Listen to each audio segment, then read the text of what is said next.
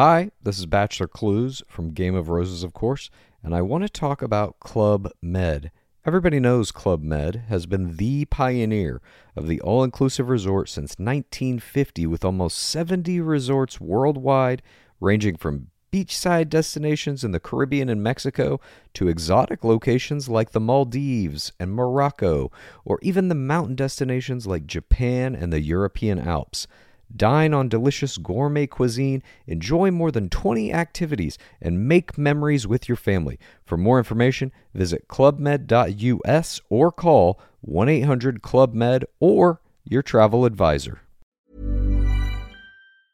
Un programme extrêmement chargé aujourd'hui avec Gamecult vendu à Reworld. On a le Nintendo Direct Mini, on a Overwatch 2, la bêta qui commence, un jeu qu'on attendait et qui ne déçoit pas, c'est Neon White, quelques discussions autour du PlayStation Plus Premium et tout le reste de l'actu, c'est tout de suite dans le rendez-vous jeu.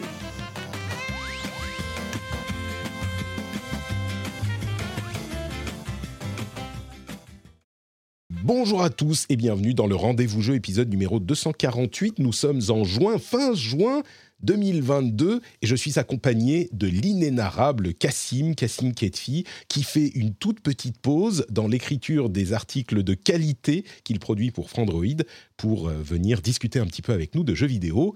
Comment ça va Cassim?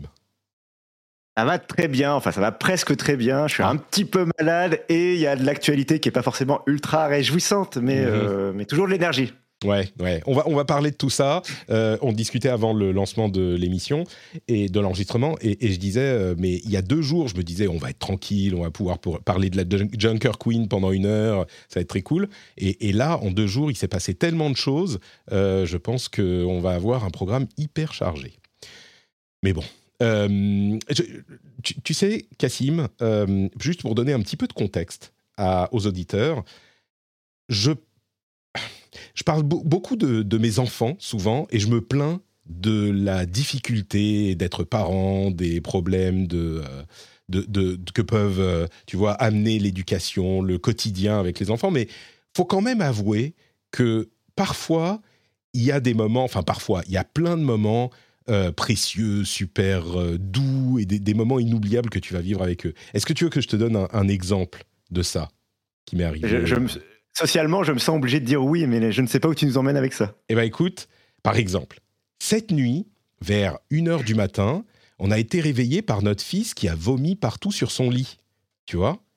Et Mais c'est génial. C'était incroyable. Et du coup, on est resté Ça levé donne envie. une heure et demie. On a dû laver tous les draps, changer tout, appeler le, les médecins pour vérifier qu'il n'y avait pas, pour voir s'ils pensaient qu'il fallait aller à l'hôpital. Tout ça, c'est des moments précieux quoi que tu vis avec tes enfants. Et en plus que ça, en plus de ça, ils sont à la maison aujourd'hui et donc euh, impossible de travailler.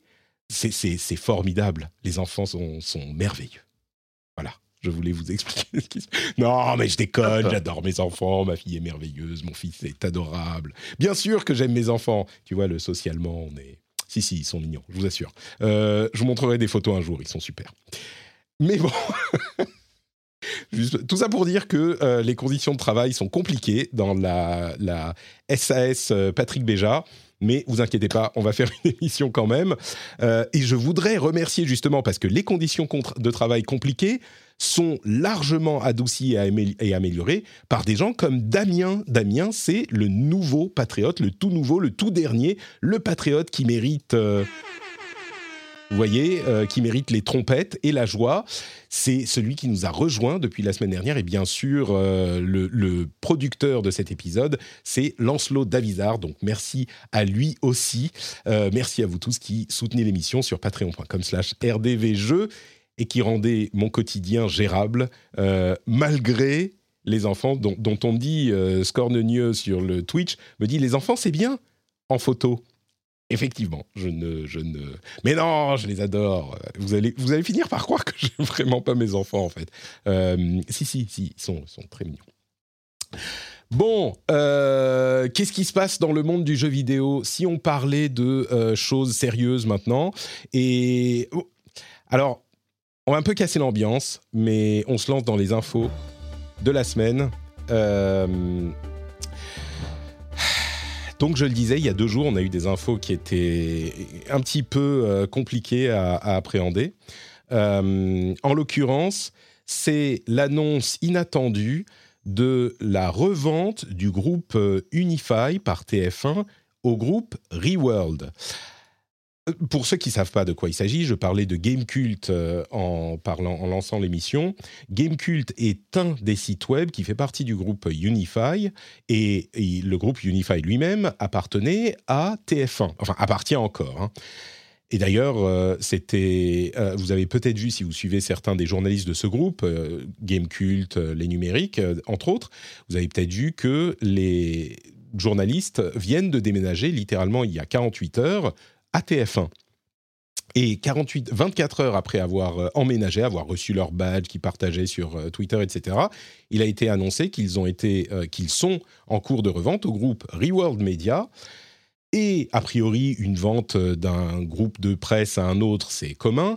Là où c'est préoccupant pour tous les observateurs ont été un petit peu sonnés par cette annonce, c'est que Reworld Media, il est assez célèbre dans le paysage, euh, dans le panorama média en France, parce qu'il fait généralement euh, des acquisitions qu'il transforme en usines à contenu de, basse qualité et euh, parfois même des merde comment s'appelle des publics rédactionnels.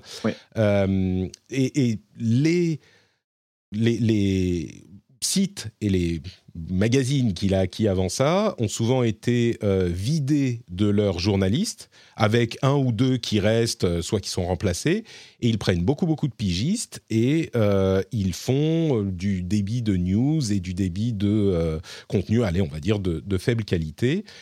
Du coup, d'une part, c'est préoccupant dans, ce qui nous concerne. Hein, on va parler de Gamecult spécifiquement. Bien sûr, on a des, des, liens avec le numérique un petit peu aussi, mais tous les, sites du groupe sont concernés, euh, mais ceux qui nous intéressent, ce sont ceux-là. Et puis en plus, ça s'inscrit dans un contexte un petit peu plus large, où on a euh, Canard PC qui a des difficultés, dont on va en parler dans une seconde, Gameblog, dont on ne sait pas trop ce qui se passe, euh, qui a aussi une situation un petit peu étrange.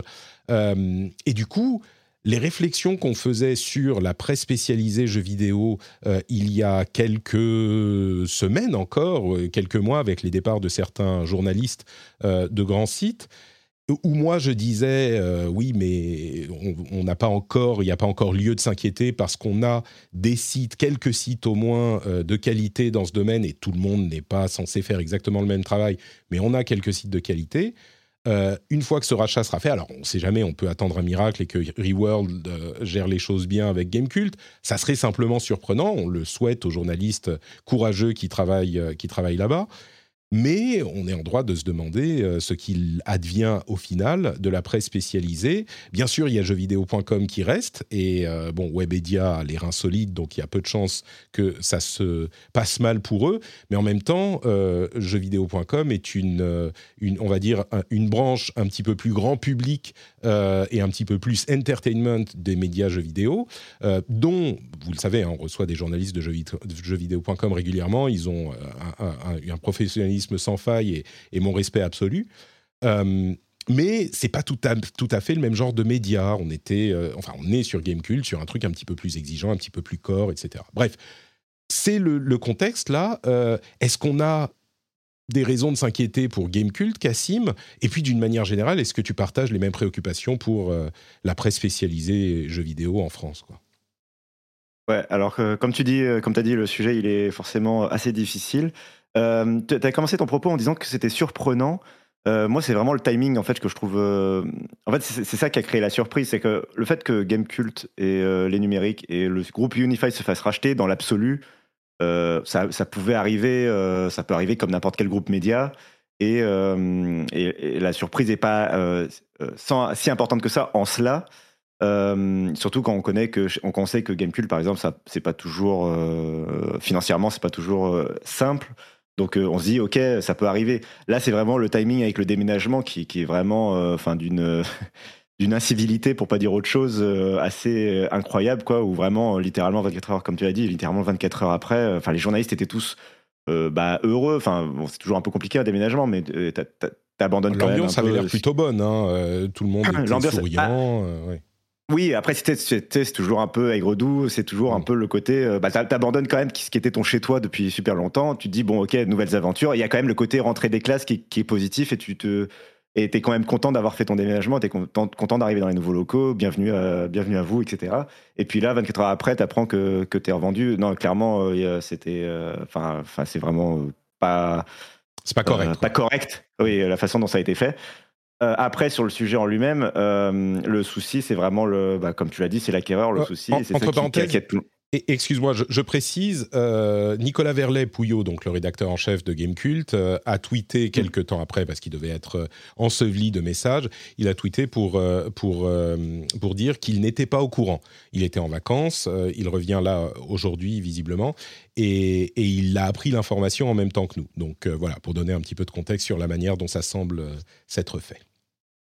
Et euh, oui, alors qu'il était en vacances, quoi. Euh, et euh, alors, du coup, pour répondre à ta question plus concrètement sur le est-ce qu'il faut s'inquiéter, est-ce qu'il faut avoir peur, etc. moi, ça me gêne un peu de m'avancer dans le sens où les numériques et Gamecult, ils n'ont pas encore communiqué dessus et je veux pas communiquer à leur place dessus. mais clairement, ça se lit dans les remarques de tout le monde et des, de, comme tu disais, de tous les observateurs que bah, Reworld, c'est pas un hacker comme les autres euh, et moi, je, forcément, je mettais ça dans ma tête. Euh, enfin, tu vois, chacun a sa façon de digérer l'information. Moi, dans ma tête, j'avais forcément aussi le rachat. Euh, moi, en l'occurrence, mon groupe, je travaille pour Frandroid, qui travaille, qui est le groupe humanoïde, qui a été racheté pour le coup justement ces derniers mois par le groupe Ebra. Et, et comme tu disais, justement, un rachat de médias par un autre groupe, bah, ça peut arriver et c'est pas forcément euh, négatif. Euh, en l'occurrence, moi, le rachat par Ebra, par exemple, je suis pas, enfin, voilà, j'ai pas forcément euh, d'avis dans un sens ou dans l'autre. Je suis pas, voilà, je suis pas inquiet non plus par pour, pour mon boulot. Si on m'avait annoncé, par contre, qu'on que c'était Reworld Media qui nous rachetait, je pense que j'aurais été beaucoup plus inquiet. Il y, a il y a tout de suite la, la, clause, mince, j'ai oublié son nom, là, qui a été évoquée, le fait de pouvoir, quand tu es journaliste, de justement de pouvoir quitter ton emploi si tu n'es plus euh, dans, justement dans le cas d'un rachat parce que tu estimes que le racheteur euh, va pas euh, suivre en termes d'éthique tes, propres considérations. Et là, dans Reworld, on est carrément dans ce cas-là. On sait ce qui est arrivé au magazine Science et Vie. Je sais plus si tu l'as mentionné, mais c'est vraiment l'exemple type du rachat. Et on sait que bah, la rédaction de Science et Vie a quitté Science et Vie pour créer le magazine Epsilon, qui est un excellent, un excellent magazine par ailleurs, mais, euh, mais on voit ce que ça a coûté justement voilà, pour, pour un magazine qui était quand même apprécié, qui était censé vie. Euh, et tout cela est euh, bah, forcément inquiétant. pour autant, moi je veux, veux, pas dire aux gens. Enfin, je sais qu'il y a des gens. J'ai vu plein de discussions arriver. Les gens forcément être très, très, comment dire, se sentir très concernés parce que en particulier Game Cult, c'est quand même une communauté très rapprochée de, la, de sa rédaction. Euh, donc, euh, donc il y a forcément un côté, euh, on se sent tous un peu impliqués. et je sais qu'il y avait plein de questions de, sur les abonnements, etc. moi, je conseillerais d'attendre, d'attendre et de envoyer des messages de soutien, de ne mmh. pas envoyer des messages euh, de, sur le thème de la tristesse ou quoi, enfin de dire désolé ou là là, mais plus des, des, messages de vraiment de euh, bah voilà, je vous lis depuis tant de temps, euh, vous êtes mon rédacteur ou ma rédactrice préférée, voilà, soutien quoi. c'est de messages qui peut faire plaisir. C'est compliqué effectivement pour pour des gens comme nous qui sommes. Enfin, moi, je reçois des, des gens de Gamecult régulièrement. c'est des gens que je connais. Et puis, le milieu des journalistes jeux vidéo et du journalisme souvent est relativement petit, donc on se connaît. Euh, et il y a un tweet euh, qui était assez touchant. Est-ce que c'était euh, Epion, Loïc Rallet, qui disait justement exactement ce que tu dis je sais qu'on peut être tenté de d'être catastrophiste et de et d'être inquiet et d'exprimer cette inquiétude et de dire oh là là c'est la merde désolé qu'est-ce que vous allez faire? Mais c'est déjà suffisamment dur pour les journalistes qui sont dans ces situations-là pour ne pas avoir en plus euh, ce genre de, pression par les réseaux sociaux. Euh, et, moi-même, ce que j'ai exprimé sur, euh, sur Twitter, c'était ce soutien, évidemment. En même temps, nous, on est un podcast d'actualité qui essaye d'être un petit peu oui, donc on est obligé de, de, parler de, des conséquences que ça pourrait avoir. Et comme tu le dis, un, un, un rachat d'un groupe média par un autre, ça arrive tout le temps. C'est pas forcément un mauvais signe. Ça, évidemment, on est, euh, euh, on, scrute la chose euh, et, on essaye de voir ce que ça pourrait donner, mais c'est pas forcément inquiétant. et puis, à vrai dire, d'une certaine manière, on pourrait dire, bah, Gamecult, les créateurs n'étaient pas obligés de vendre. Ensuite, c'est les règles du jeu, c'est ce qu'on dit souvent. C'est vrai que le capitalisme est froid et, euh, comme je disais, les, décisionnaires prennent des décisions euh, purement calculées. mais il y a des, les, sites en question, ils n'étaient pas obligés de se vendre. Hein. À un moment, ils ont cash out et les conséquences sont celles-là. mais tout ça étant dit, euh, ce qu'on peut analyser de la chose, bon, on l'a dit deux fois, donc euh, je pense que c'est bien compris. Reworld est un groupe qui a euh, eu par le passé des méthodes de travail qui étaient plutôt inquiétantes et plutôt centrées sur le contenu produit en grande quantité et bon marché pour faire tourner les pages et afficher des pubs. Voilà. Ça semble être leur, leur méthode de travail. Et donc, les, inquiétudes et les préoccupations par rapport à ces, médias qu'on apprécie. Et comme tu le dis, Gamecult, il a une place vraiment particulière parce que aujourd'hui, c'est un site qui, est, euh, qui, essaye presque de manière militante, je dis presque, hein, mais presque de manière militante, d'avoir une euh, approche éditoriale qui est assez exigeante, assez, euh, qui s'adresse à un public, en fait, si on part presque d'une manière analytique un petit peu plus froide, là encore, qui s'adresse à un public qu'il est le seul euh, servir. En fait, il n'y a pas vraiment beaucoup d'autres médias qui euh, servent le même type de public. Et donc, a priori, ce type d'approche de, est assez incompatible avec le, la ligne éditoriale, je mets des guillemets, de Reworld Media, et l'inquiétude, je crois, est, légitime. Euh, oui, c'est ce, ce que je voulais dire par rapport aussi à, ton propre, premier propos, pardon, j'y arrivais. c'est que, effectivement, tu, tu citais jeuxvideo.com qui se porte a priori très bien. Alors, je, voudrais, je voulais quand même préciser que euh, dans les transformations justement du secteur, il y a quand même le fait que jeuxvideo.com ait lancé une verticale tech euh, ces mhm. derniers mois. Euh, donc, c'est aussi une forme de diversification qui fait que la, presse spécialisée jeux vidéo bah, tend à disparaître. Alors, je ne dis pas que jeuxvideo.com est plus un site de jeux vidéo, bien sûr que non. Mais ce que je veux dire, c'est que du coup, là, entre ça, Gamecult et Canard PC, dont on va parler après, il y a de moins en moins de médias jeux vidéo qui tiennent euh, sur leurs euh, deux pieds de façon assez solide. Euh, et il y a du coup une offre qui se qui rétrécit, à la fois une offre du coup pour les travailleurs aussi, pour les journalistes qui du coup, bah alors si tu quittes par exemple si tu quittes la rédaction de Gamecult et je parle aussi pour la rédaction de Les Numériques, chez qui tu vas, il y a plus 40, enfin il y a pas 46 000 non plus options, tout le monde ne recrute pas. Ah bah maintenant il y en a plus. C'est c'est ça qui est qui est préoccupant. Pardon. Non, non, mais bah, justement, il, y a, bah, il reste. Enfin, moi, moi j'essayais de me les, de les citer de tête. Euh, moi, je pensais à jeuxvideo.com, à, à Canard PC, justement, et à JV Le Mag. Et je commençais déjà à avoir du mal à en, citer d'autres, tu vois, en France. ce qui est quand même euh, assez préoccupant pour le jeu vidéo. Pour, pour la presse jeu vidéo, oui. Oui, pour la presse jeu vidéo. Euh, après, justement, il y a la question, pour la presse jeu vidéo spécifiquement, il y a la question de est-ce qu'il y a encore un marché? si on parle de, très froidement, euh, est-ce qu'il y a encore un marché euh, Enfin, la réponse à laquelle on a du mal à répondre, euh, la question pardon à laquelle on a du mal à répondre pour le moment, c'est est-ce que il y a encore un marché vraiment pour de lecteurs, de tests et d'actualités autour du jeu vidéo qui n'est pas parti et sur YouTube et sur Twitch, quoi. En gros, c'est bah la grande question. Pour la tech, moi, je suis encore un peu à l'abri, mais le jeu vidéo, j'ai l'impression que c'est plus compliqué. compliqué et, et, souvent, c'est intéressant tu parlais de vertical. Euh, évidemment, on peut pas ne pas mentionner le fait qu'il y a quelques quoi deux mois de ça, euh, Gamecult un petit peu plus. Gamecult euh, et, a intégré un petit peu au niveau branding euh, les numériques. Et certains disaient Gamecult est devenu une, une, verticale des numériques et ça a aidé à réunir les sites pour les campagnes de pub. Et aujourd'hui, on se dit, bah, il semblait, ça, ça aurait pu être un, coup un petit peu étrange. Aujourd'hui, on peut se dire, euh, bah, c'est TF1 qui était en train de préparer la revente, possiblement. Moi, je vous avoue que je connais pas assez bien ces milieux pour euh, dire effectivement ça pourrait être ça ou pas. Mais le timing est en tout cas un petit peu, euh, un petit peu suspect. et quand tu parles de, marché, on pourra parler des, des créateurs de contenu et si vous vous en souvenez, quand on parlait de ces problèmes et quand on parlait de Gameblog, qu'on évoquera aussi dans un instant, euh, moi ce que je disais, c'est que il y a quelques marques de, euh, quelques sites de spécialisés dans le jeu vidéo en France. On a du même avec les difficultés, on a effectivement Canard PC, on a Game euh, Cult, on a JVcom qui est euh, indéboulonnable, bon Gameblog qui continue à boiter visiblement malgré son étrange dépôt de bilan d'il y a quelques mois. donc ça fait quelques sites. Aujourd'hui, Canard PC est en grande difficulté. Gameblog, on sait, Gamecult, on ne sait pas ce qui va lui arriver. Gameblog, alors c'est encore un gros point d'interrogation. Et comme tu le disais, imaginons qu'on soit un journaliste euh, bah on va où? Il y a nulle part. Il y a nulle part. Euh, jeuxvideo.com, je pense qu'ils ont tout ce qu'il faut.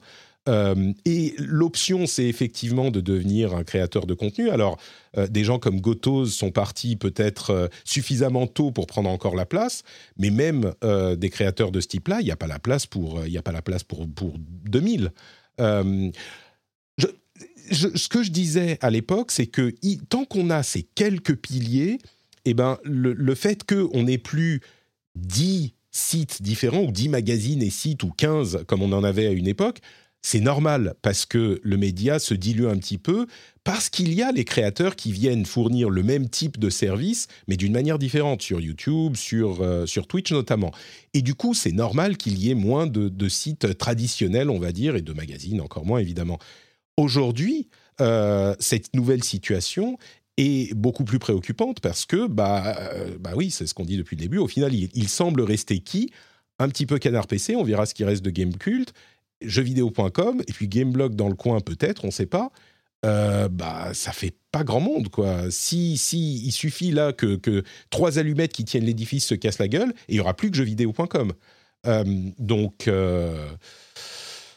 et, par rapport au marché que, tu évoquais, je veux parler de Canard PC et de Gameblog après, mais par rapport au marché que tu évoquais, euh, certains disent il y a beaucoup d'abonnés qui payent euh, justement le Gameblog, euh, pardon, Gamecult, qui payent leur abonnement pour soutenir Gamecult.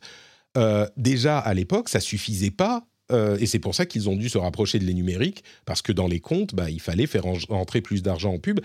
Sans les abonnés, il est probable que le site se soit cassé la gueule il y a un moment. Euh, et, il avait eu du flair à l'époque euh, euh, de, Merde, le, nom m'échappe, putain. On en avait parlé en plus pour, pour, son, pour son implémentation des, des, abonnements. Ah, on, a, Des, on a des, des brain farts là. Bref, et sans les abonnements, les, choses n'auraient pas continué jusqu'à maintenant, c'est probable. Mais, mais bon, oui, Yukishiro, ah merci. Ça, m'en revient. Décidément, pardon, euh, excuse-moi. Mais, euh, mais oui, du coup, bon, bref, la, préoccupation est, est, largement légitime, mais la question du marché se pose aussi. Est-ce que tout ça se produit parce qu'il n'y a plus vraiment de marché, parce que les gens vont aussi beaucoup ailleurs et qu'il n'y a plus assez de place pour ça? Euh, Canard PC, entre parenthèses, sur Canard PC, bon, euh, ce qui se passe là, ce qui s'est passé il y a quoi? C'était il y a une semaine, deux semaines.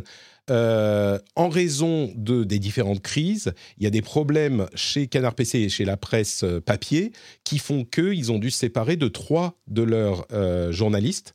et du coup, dont Julie Le Baron, d'ailleurs, que vous avez déjà entendu, entendu chez nous.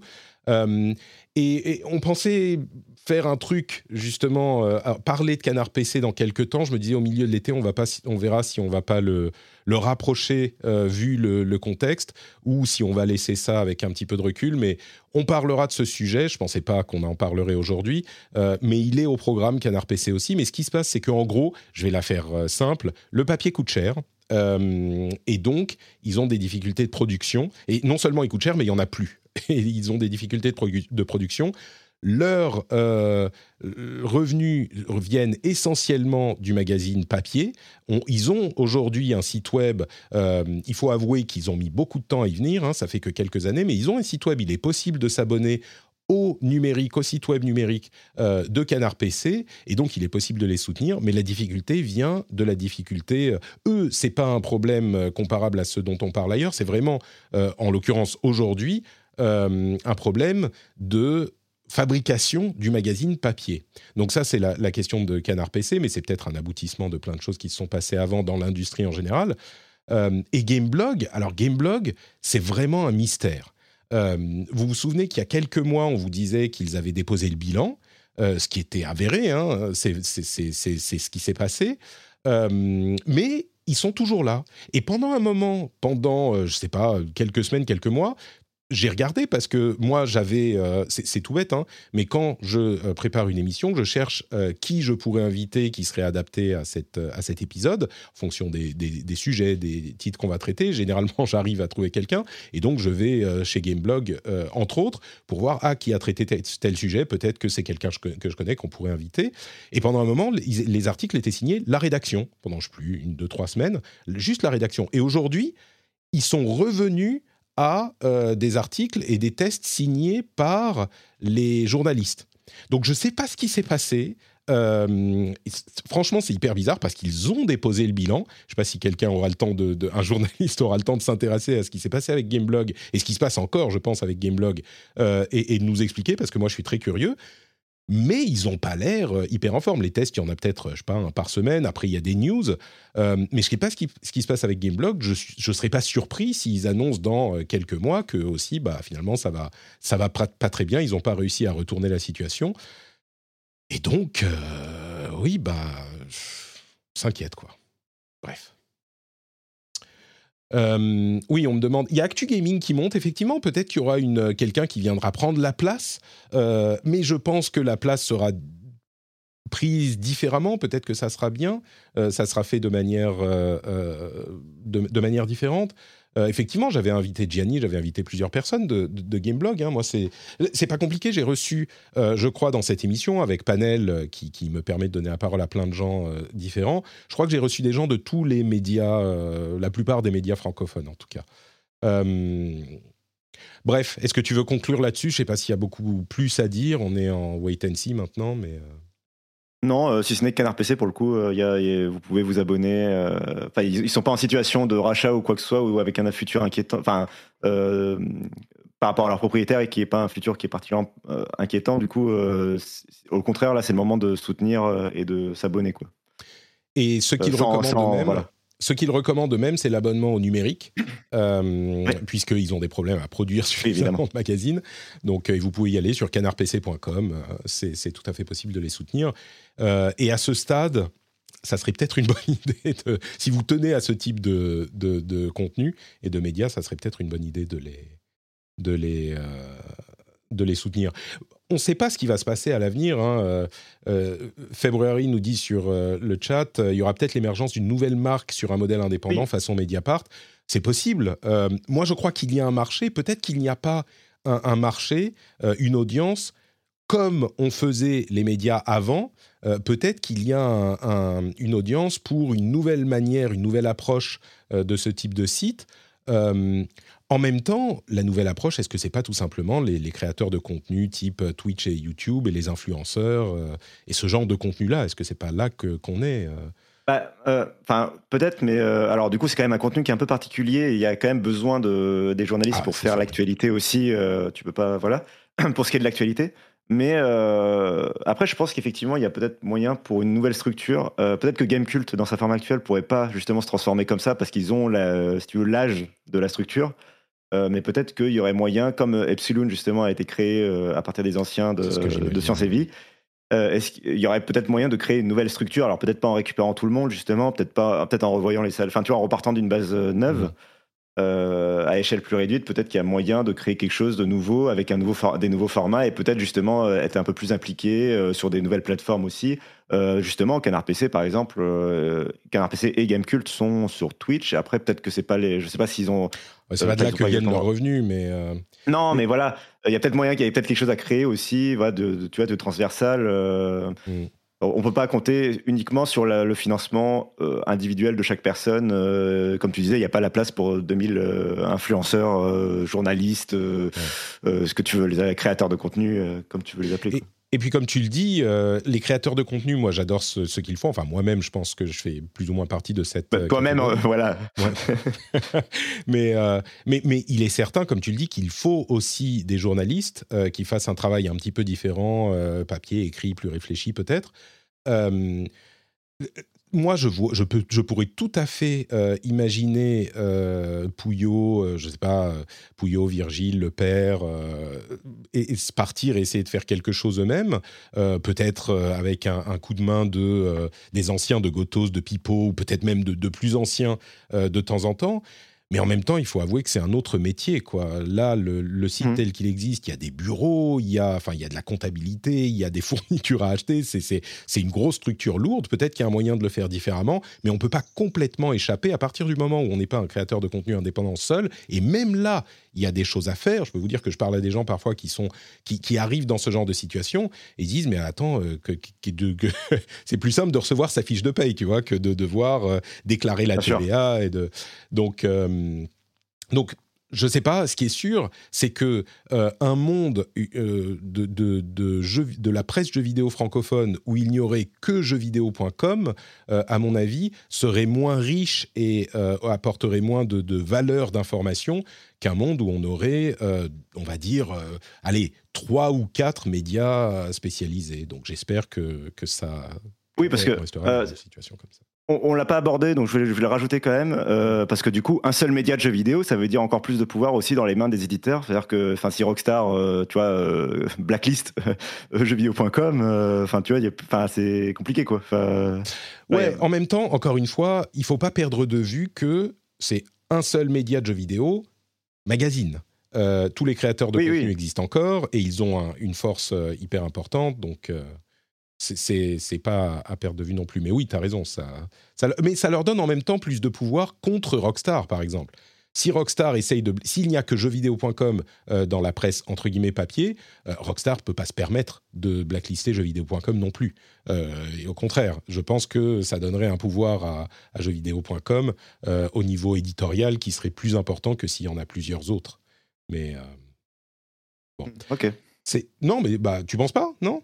Oui, si, si, non, mais je, oui, c'est vrai, c'est vrai. Ça dépend, du poids de jeuxvideo.com dans ce cas de figure, mais bon, bref. Ouais, ouais, oui. Bon, ça, ça serait un autre. Mais je veux dire, dans le principe, s'il y a qu'un seul acteur de ce côté.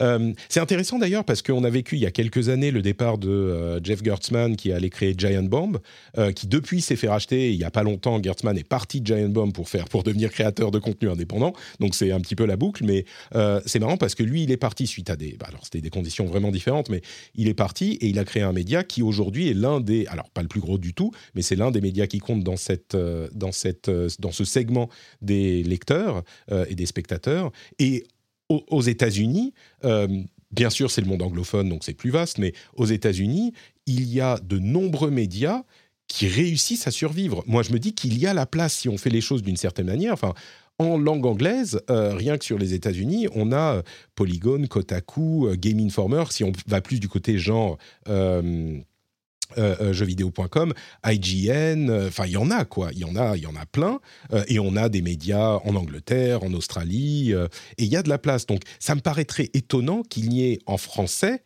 alors oui c'est pas l'anglais, il n'y a pas autant de lecteurs, mais en français qu'il n'y ait la place que pour une personne. Donc quelque part il y a un truc qui devrait être possible de, de, faire, mais bon J'espère et euh, je conclurai que euh, je conclurai avec l'idée que effectivement à ce stade le plus important c'est clairement de, euh, de, de, de soutenir les journalistes. Parce que je je tweetais il y a enfin je sais plus hier le fait que c'est un métier alors c'est pas la mine hein, mais c'est un métier en particulier pour les journalistes papier encore une fois entre guillemets qui est pas facile parce que les journalistes du net ils sont vraiment pris entre euh, d'une part, la communauté euh, du jeu vidéo qui est souvent très toxique, qui va aller les harceler partout où ils sont, euh, et en particulier si elles sont des femmes, c'est vraiment difficile à vivre.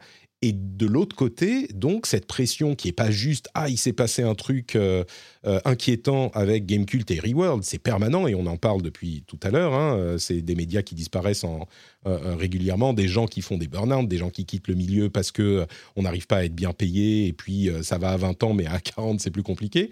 Donc il y a cette pression et du coup, c'est des deux côtés. Et malgré ça, ils continuent avec, avec passion, avec beaucoup de, de, de sérieux, beaucoup d'éthique tous, vraiment, moi, tous ceux à qui j'ai parlé, quel que soit le média pour lequel ils travaillent, contrairement à ce que veulent faire penser certains, euh, sont des gens très sérieux, des gens passionnés, euh, qui veulent bien faire leur travail.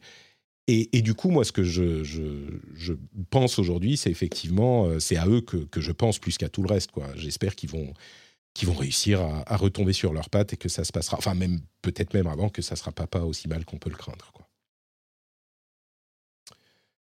Ah. Nintendo Direct Mini. Ça te dit? Amusons-nous. Alors, Nintendo Direct Mini, euh, tu sais quoi? J'aurais du mal à en parler longtemps de celui-là.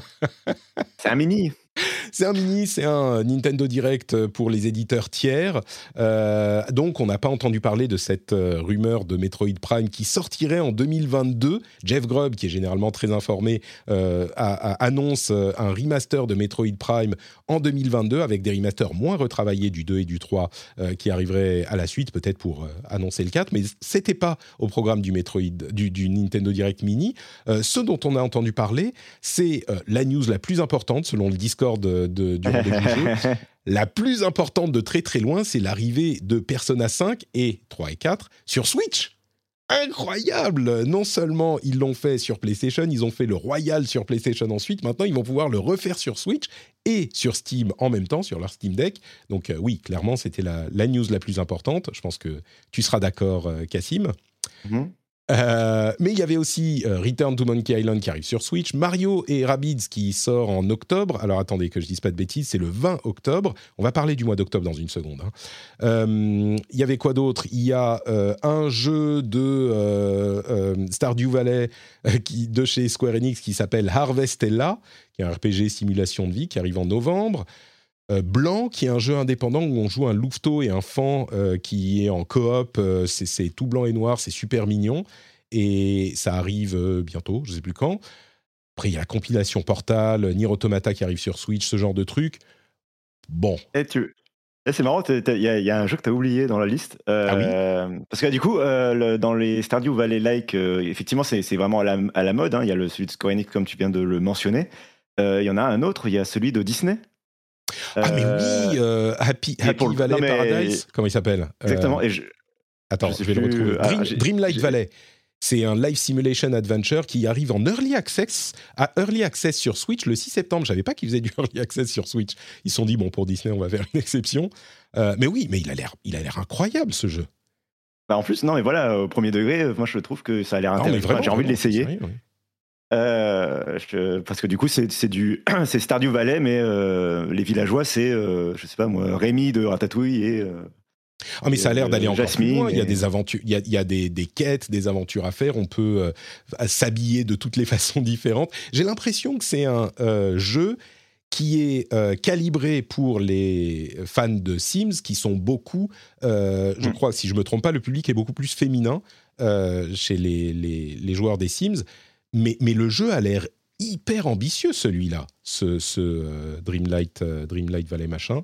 Et, et c'est on pense Stardew Valley, un petit truc. Là, c'est un environnement en 3D euh, qui, où on peut faire plein d'activités différentes. On peut cuisiner, on peut pêcher, on peut aller voir tous les personnages, effectivement. cuisiner avec, avec comment il s'appellera Rémi? Rémi. Ratatouille. Il y a plein de cosmétiques. Enfin, ça a l'air vraiment, vraiment intriguant. Oui, ambitieux, quoi. Mm. Euh, donc euh, ouais, euh, enfin moi ça en tout cas c'est assez intriguant pour que j'ai envie d'essayer. Après ça se trouve bon c'est Gameloft derrière donc ça se trouve ce sera pas forcément tu vois ce sera rempli de microtransactions partout et, et en fait on va découvrir que Rémi de Ratatouille en fait c'est un NFT ou je sais pas. mais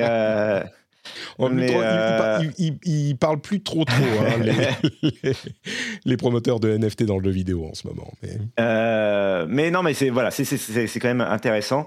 Euh, comme tu l'as dit, après Persona, c'était la grosse annonce. Il y a quelques gros jeux comme ça qui arrivent. Il y a Minecraft euh, et Sonic Frontier qui sont allés faire coucou aussi, qui ont passé une tête. Euh, et quand même, retourne to Monkey Island. c'est presque dommage que ça tombe sur un épisode où Jika est pas là parce que je pense que il, en a il a suffisamment eu l'occasion d'en parler dans, dans l'émission. voilà, moi j'ai souri, j'ai souri en entendant le générique de ZQSD dans ce, dans, ce, magnifique trailer. Euh, et euh, bah, ça, ça, ça, met le sourire quand même. Alors que tu vois, je suis pas un joueur de, de Monkey Island, moi je suis un joueur de Day of Tentacle. Euh, mais, mais ça m'a mis le sourire quand même de juste l'ambiance et tout qui, quand même, qui a l'air assez incroyable. Donc, non, quand même. alors moi, c'est, je suis moins client de la. Je, dois confesser que je suis pas client de la, forcément de la Nintendo Switch. J'ai du mal à acheter des jeux dessus. souvent, je préfère les, les acheter sur d'autres plateformes.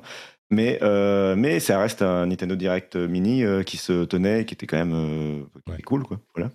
Après, c'est toujours bizarre. Par contre, alors, c'est très bizarre la diffusion. Par contre, c'est le fait de publier le. En fait, ils ont publié dès la minute 1 L'intégralité de la vidéo, oui. C'était pas un premier live, machin. Moi, je crois que c'est quelqu'un qui a cliqué sur le mauvais bouton sur YouTube, mais, oui.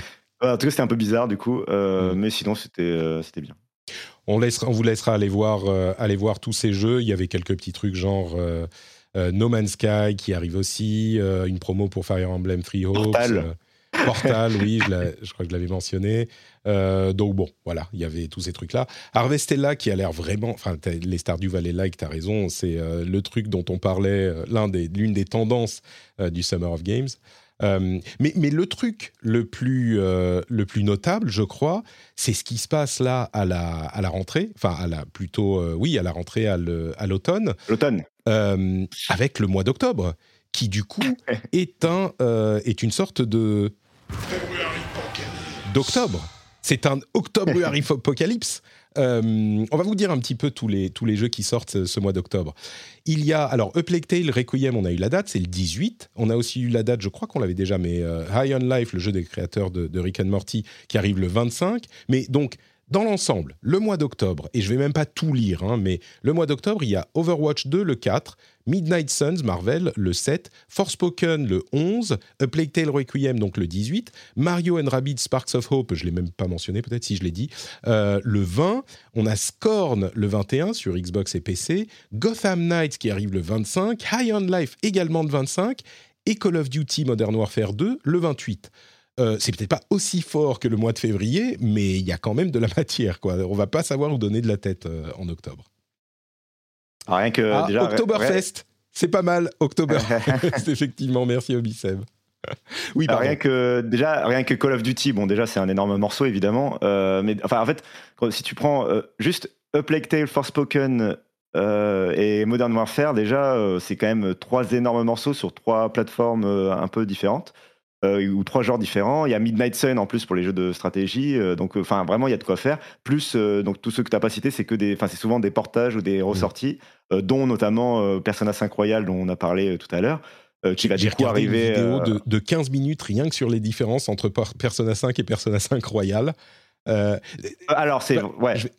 pardon, on peut en parler juste après. Je te laisse finir, mais parce qu'il y a des gens qui savent peut-être pas. Je vais, on en parle toutes les semaines maintenant de Persona 5 Royal. Je le dirai dans, dans une seconde. Mais ouais, vas-y, finis. Euh, non, bah, je, voulais enchaîner justement sur l'explication de Royal, mais euh, du coup, euh, non, mais c'est c'est le mois d'octobre sera très chargé. en plus, il y a probablement des jeux dont, on n'a pas encore idée qui peut-être se rajouteront encore à ce mois, et puis sans, sans compter le fait qu'après, c'est pas genre qu'en septembre et en novembre, il n'y a rien, quoi. c'est ce que j'allais dire, ouais. septembre, il y a. Alors, j'ai ma liste, ma, ma trusty list de Game Informer. Il y a des trucs comme euh, bon, Lord of the Rings euh, Gollum, Last of Us Part 1, Lego Brawls, euh, Steel Rising, qui est, bon, bref, Splatoon 3, qu'on n'oublie pas, Evil, West, euh, enfin bref, il y a, Tunic, euh, non, Tunic qui arrive sur euh, PlayStation. Warhammer Dark Tide, quand même. Oui, bah oui, bah bon, tu vois, j'en oublie certains. et puis en novembre, il y a Pokémon, rien que ça, tu vois déjà. puis il y en a d'autres qui risquent d'être annoncés. Callisto Protocol en décembre. Enfin bref, c'est. Ouais. Ça fait de la matière. Euh, et donc, pour parler de euh, Persona 5 Royal, c'est un peu compliqué à, décrire, mais en gros, c'est pas un remake, c'est pas un remaster, c'est pas, c'est une version augmentée.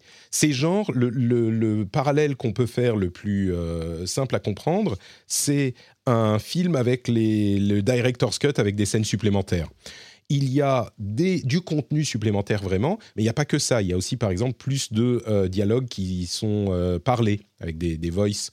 Euh, d'ailleurs, il sera disponible en français, si je ne m'abuse. Le, oui, c'est déjà le cas. Enfin, le, Persona 5 Royal, il a toujours été en français, mais c'était justement une des nouveautés par rapport à Persona 5 en France, c'était le fait qu'on avait une localisation en français des textes. C'est ça. et, pardon, juste euh, je finis juste sur euh, la localisation française, le côté nouveau, euh, si vous en avez entendu parler, c'est parce que c'est Persona 3 et 4 qui sortent en 2023.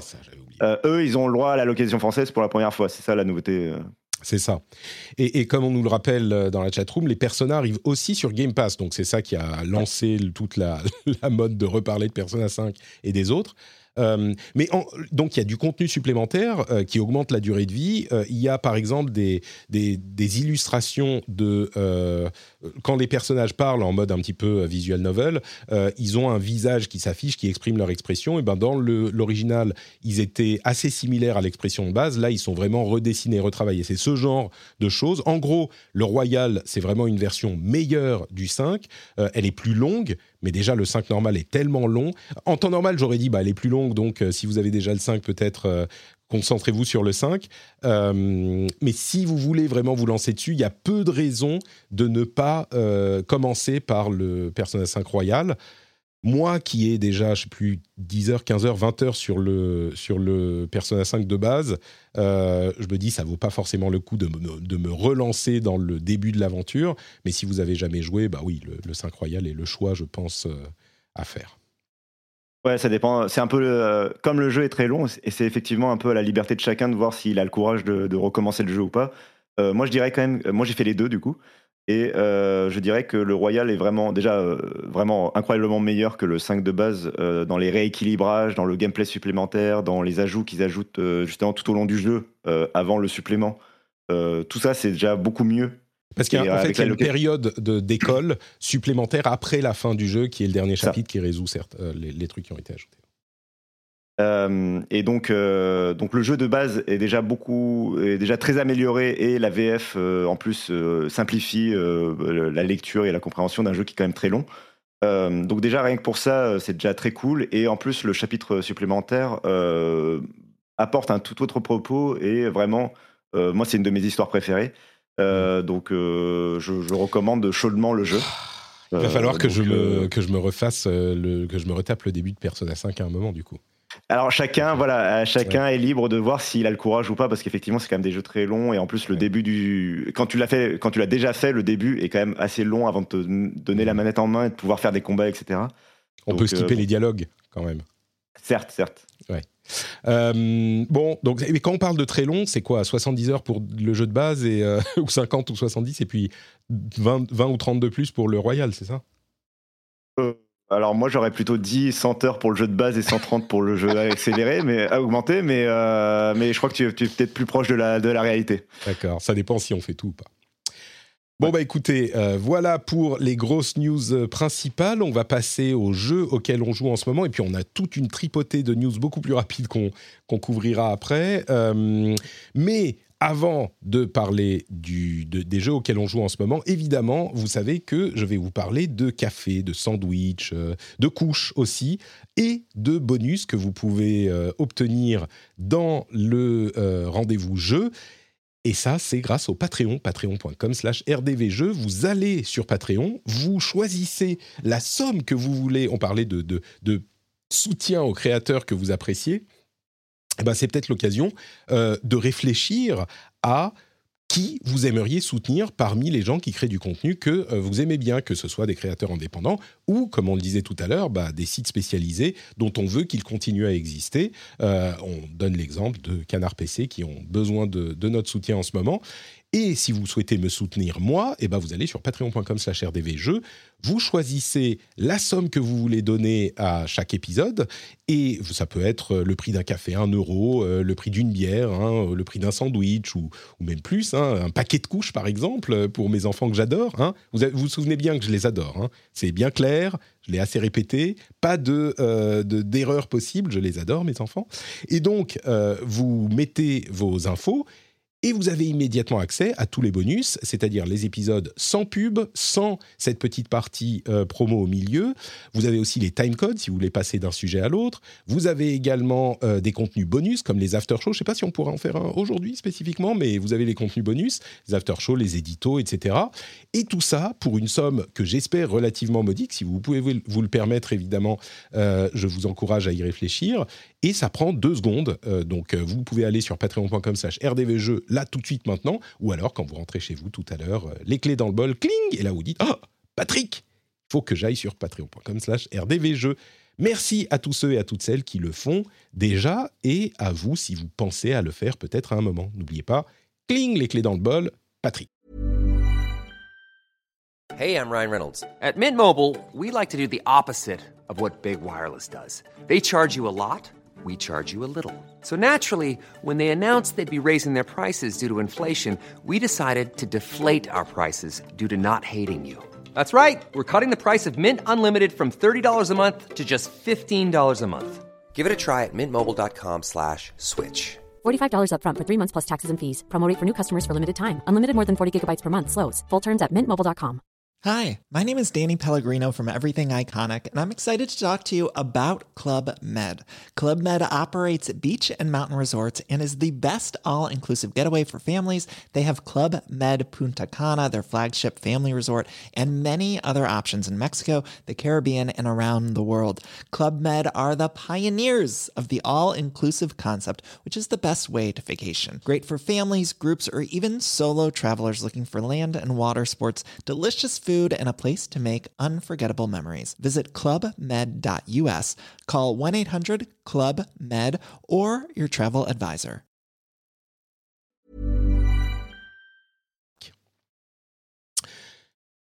Eh bien, je pense qu'il est temps de parler des jeux auxquels on joue en ce moment. Cassim. Cassim T'es plus là Je me suis muté. Patrick, je disais. Moi, je pensais- tu vois, je pensais faire euh, effet machin, genre Cassim, oui. euh, Patrick. Oui. Euh, Il y a des jeux dont j'entends parler régulièrement Oui. et auxquels je n'ai non seulement jamais touché, mais dont en plus je ne suis même pas tout à fait certain de savoir de quoi il s'agit. Parmi ceux-là, il y a la série des Sniper Elite, dont, bon, Eh je oui. peux imaginer que c'est un jeu où on joue un sniper qui est un tireur d'élite, mais est-ce que tu peux nous en dire plus, puisque tu es en train d'y jouer? Euh, tout à fait. Euh, moi, c'est une série que j'ai découvert avec le quatrième épisode, de, donc Sniper Elite 4. Et dans les deux cas, euh, c'était parce que c'était dans le Game Pass. incroyable pour découvrir des jeux. Et donc, moi, c'est une série qui m'a toujours fait peur dans le sens où ça sent le truc un peu trop militariste. un peu trop sérieux, un peu trop arma, un peu trop, voilà, tu vois, ambiance, on prend la guerre au sérieux, c'est pour les grands et tout ça, tout ça. Et moi, c'est pas forcément ma tasse de thé. Alors que euh, bah, c'est pas tant que ça en réalité. euh, c'est en fait il faut l'essayer pour comprendre un peu le, le truc. Euh, donc c'est un jeu effectivement. Bon, c'est un jeu donc, tu- comme tu l'as dit, sniper, militaire, tout ça. euh, c'est un jeu qui nous plonge à chaque fois dans la Seconde Guerre mondiale. Donc on va aller buter du nazi. Hein, c'est le- Ah, donc le- tout de suite, ça-. Ça facilite Déjà, le, la, Exactement. La, la, la, la- comment dire, la, distance que tu prends. Ouais. Ou Avec le sujet, Le fait d'approuver euh, l'approbation du, du, du- de l'aspect militaire. Euh, c'est aussi un jeu qui se joue en coop, ce qui est un des énormes attraits pour moi. euh, de, voilà. Et alors, c'est un jeu euh, de tir à la troisième personne d'infiltration essentiellement.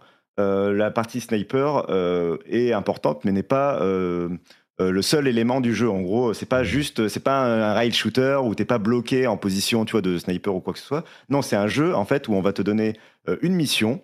Euh, par exemple, euh, on il faut, tu as le, tu as le- le- l'officier allemand, tu vois le lieutenant euh, von machin qui est, bon, euh, qui est planqué dans son château euh, et qui est euh, dans la, en train de comploter, tu vois, pour, pour déstabiliser euh, euh, les alliés, quoi. Mhm. Et, euh, et euh, il faut aller le, le débusquer. Et on te donne donc euh, en gros une map qui va concerner euh, le château et ses alentours.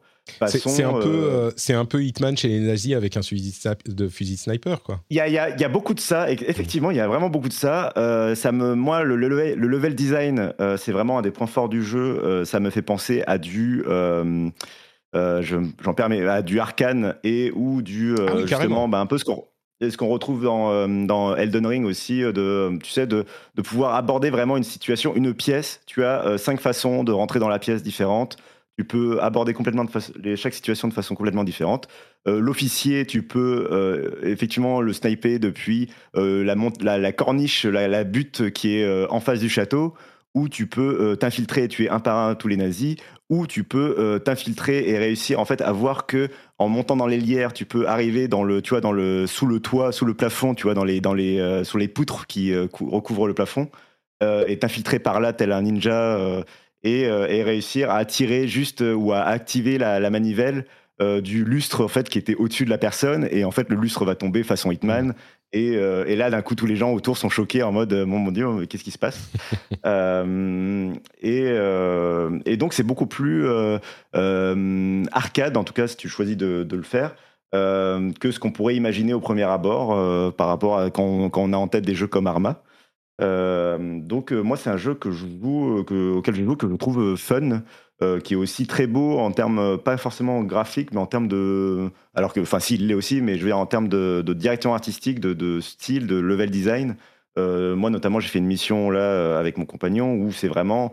petit à petit, tu t'infiltres dans une ville, une, ville une, vieille, ville française, tu vois, avec les, remparts autour et tout ça. et tu as plusieurs quartiers, tu, c'est vraiment chaque, chaque coin, enfin j'avais pris quelques captures d'écran, chaque coin euh, est, vraiment, euh, enfin tu t'arrêtes deux secondes pour dire ah quand même c'est beaucoup. Mmh. Euh, et oui pardon je, regarde le trailer et il y a un truc que je suis pas sûr de bien comprendre. Euh, pourquoi il y a des scènes à la Mortal Kombat où tu euh, ah, oui. détruis l'intérieur des, enfin les organes euh, des, gens que tu tues Oui, ça c'est un truc dont le jeu, dont les développeurs sont très fans, mais qui est parfaitement désactivable. C'est que quand tu, en particulier quand tu snipes, il y a une sorte de ralenti incroyable où tu vois la balle partir et faire toute sa trajectoire jusqu'à rentrer dans le crâne ou euh, évidemment d'autres parties du corps, euh, évidemment parfois masculines. Euh, du, du ah, corps. Ah d'accord, ok, oui. Et tu les vois en, rayon X, tu les vois voilà en rayon X pour exploser. Bon voilà, ça fait partie du, du lore. Alors je pense que là tu viens, tu viens à la fois de perdre une partie des auditeurs, mais d'en gagner une autre avec cette, Bien sûr. détail. Alors, ça me permet d'enchaîner sur le fait que, alors, cet élément est personnalisable. Alors moi, je trouve ça très drôle dans la mesure où même en coop, ça le fait. Et du coup, moi, tu vois, je suis en train de, des fois, je suis en train de m'infiltrer. Tu vois, je suis dans les cuisines euh, du château. Tu vois, j'essaie d'être le plus discret possible. Et pendant ce temps-là, mon compagnon, en fait, a décidé de tirer sur je sais pas quelle garde dans une tour. Et d'un coup, il y a euh, la vue. J'étais tranquillement dans ma cuisine et d'un coup, j'ai mon ma scène cinématique euh, au ralenti d'une balle qui traverse voilà toute la toute la map. bon, ça, ça, ça fait des situations un peu rigolotes des fois. Euh, euh, mais bon, c'est gore, hein, c'est vraiment Mortal Kombat. Il y, a, il y a pareil avec oui, les de couteau que tu. je Heureusement que c'est. Euh, mais tu peux le désactiver. Encore une fois, ouais, voilà. Encore une fois, tu peux le désactiver euh, mm. si c'est pas ta tasse de thé. moi, vraiment, la partie que j'apprécie, c'est le côté infiltration et un peu, voilà, tu peux, tu puisses faire les situations comme tu le veux. D'ailleurs, tu peux être tout à fait bourrin si tu le veux. Alors moi, je l'ai jamais mm. fait, mais t'as, as, des grenades et compagnie si tu as envie d'être un peu plus, voilà. Euh, et je voulais juste préciser un dernier élément que je trouve très cool, euh, que j'ai découvert un peu sur le tard, c'est euh, le réglage de la difficulté du jeu. c'est pas simplement que tu as plusieurs niveaux de difficulté, c'est que tu as vraiment des options avancées qui sont très précis pour vraiment régler la partie comme toi tu as envie de la voir. Et notamment, tu peux régler des éléments de, réalisme. Par exemple, tu sais que tu as le, tu as l'habituel, tu as l'habituel sonar, sens de l'assassin, ce que tu veux. Mmh. Euh, sens du Witcher qui permet de voir un peu à travers les murs des, des, personnages. Tu peux aussi les marquer avec des jumelles. Bon, bah ça, par exemple, tu peux les le désactiver. Tu peux carrément ne plus voir ta barre de vie euh, si tu as envie vraiment de te la jouer euh, un peu infiltra enfin un peu simulation, tout en et tu peux même, par exemple, aussi régler l'IA pour qu'elle soit très réactive et intelligente dans, sa, dans son comportement et dans son comportement de groupe tout en faisant en sorte que tu aies beaucoup de points de vie, que tu sois très fort et que les ennemis visent très mal, par exemple. Euh, donc tu, tu, peux vraiment euh, personnaliser ton expérience pour que tu, par exemple, pour faire une expérience très simulation, infiltration. J'ai envie d'avoir ce fun là. Et en même temps, je veux pas euh, avoir le côté une balle à mort de qui m'enlèverait ce fun et qui rendrait le truc trop sérieux pour moi et trop difficile, tu vois. C'est encore plus précis que, que, dans Tomb Raider. C'était lequel le deuxième, je crois, où tu avais trois catégories de trucs dont tu pouvais régler la difficulté. Là, c'est encore plus Ouais, c'est vraiment un menu avec des sous-menus et tout, et tu peux aller finement, euh, point par point. Voilà, tu peux rendre l'IA, tu peux la rendre très vigilante et pourtant très bête dans, la, dans sa communication, par exemple entre les groupes. Tu, vraiment, tu peux faire tout ce que tu veux. Euh, donc c'est vraiment euh, voilà un jeu que je quand même je recommande de découvrir, notamment si vous êtes abonné au Game Pass. Mais après c'est un jeu multiplateforme, voilà, ou peut-être si vous le voyez en solde sur Steam. et je pense que c'est un jeu qui dont le nom dessert un peu le jeu justement. Hmm. Euh, je pense que le côté euh, euh, un peu guerre, guerre, un peu sérieux et tout ça, dessert le jeu de loin. T'as l'impression que voilà, ça. Parce que oui, quand tu quand es dans le jeu, tout le scénario et tout le truc te met vachement dans l'ambiance. Oh là là, je suis en Allemagne ou en France et je, je m'infiltre, etc. Le, avec tous les noms allemands, etc. Euh, et en même temps, c'est très, c'est pas, euh, ça ne recrée pas des éléments, des événements historiques réels. C'est genre, euh, tu vois, c'est un peu à la Wolfenstein, quoi. D'accord. Ok, super. Eh ben, écoute, euh, merci beaucoup pour ces détails sur Sniper Elite 5 France. Euh, et puis je vois aussi, euh, tu as mis dans les notes que tu joues à un jeu de, de 1984, c'est ça? Euh, Hollow Knight? Ça. Hol- Hollow Knight? Euh, Oui. qui- qui- qui- pour- Pourquoi tu joues à Hollow Knight tout à coup? Bah parce que, bah, à ton avis, pourquoi j'y joue tout d'un coup? Bah, Parce, que, tout le monde arrête Silksong pas de arrive parler. et que tu veux l'avoir fini avant que Silksong n'arrive. Ouais. Bah, bah, tout le monde Enfin, arrête pas d'en arrive, parler. on ne sait pas. euh, hein. Ça se trouve, il arrive, on ne sait pas. Ils ont juste dit qu'il arrive à un moment, peut-être. Mais on n'a pas de date. Disons que tous les, tout le monde se hype sur la suite de ce jeu, donc j'aimerais bien quand même un jour m'y pen- m'y repencher. J'avais j'avais déjà essayé plusieurs fois euh, sans que ça m'accroche vraiment. Là, j'ai essayé un peu plus sérieusement, surtout parce que euh, j'ai vu Got alors j'ai vu Goto jouer à Ori euh, and the Will of the Wisp et sans cesse comparer dans son let's play euh, Ori 2 donc avec Hollow Knight et je me dis bah si j'ai adoré Ori 2, je dois peut-être bien aimer Hollow Knight quand même. Donc je vais essayer. Et alors, euh, je vais pas rentrer dans les détails parce que le- je- voilà, c'est un jeu de 1993, donc euh, tout le monde l'a déjà vu 30 000 fois. Euh, moi, j'écoute, je passe un bon moment. J'aime bien les Metroidvania. Je passe quand même un, un bon moment et, et j'aime bien le jeu. Je perçois, après, c'est peut-être parce que j'arrive après tout le monde, mais je perçois quand même pas mal les défauts du jeu. Je, après, je me rappelle pas, c'est leur premier jeu, c'est ça, aux développeurs? Ils en avaient pas fait je avant? crois, oui, je crois que c'est leur premier jeu. Euh, et donc je sens quand même, il y a quand même pas mal, pas mal de défauts euh, que j'espère justement Silsong va aller corriger, notamment dans la traversée euh, du, de l'univers. C'est-à-dire que euh, il y a un système de voyage rapide à tra- à- à- grâce à des coléoptères que vous débloquez. mais ils sont beaucoup, il y en a pas assez. et en fait, enfin, moi, je suis là, Mhm. je, par exemple, je suis bloqué devant un boss. il faudrait que j'aille à l'autre bout de la map renforcer mon arme, mais j'ai genre, enfin, Ouais. c'est, faut, faut que je traverse à pied. Et enfin, c'est, c'est- enfin, je trouve qu'il y a, il y a des lenteurs et, le système de progression est pas super clair. De, tu sais jamais vraiment, enfin, tu Mm. galères quand même euh, à aller, à savoir où tu vas aller, alors que dans les Metroidvania, euh, évidemment, il y a un peu de ça tout le temps, mais en général, c'est assez logique quand tu débloques un pouvoir de te dire ah oui, j'ai vu ça là et donc je dois aller, je sais que ça va débloquer ce passage-là quoi. Euh, là, il y a un peu moins de ça. Je trouve ça un peu moins. J'ai, j'ai eu plus souvent recours à des walkthroughs euh, pour, pour savoir où aller quoi. Ouais. Du coup, est-ce que parce que moi, euh, je fais partie des rares qui, qui trouvent, euh, qui ne trouvent pas, au-delà du fait qu'il me plaise ou pas, moi, j'ai du mal à comprendre le niveau de hype euh, que Ouais. ressentent.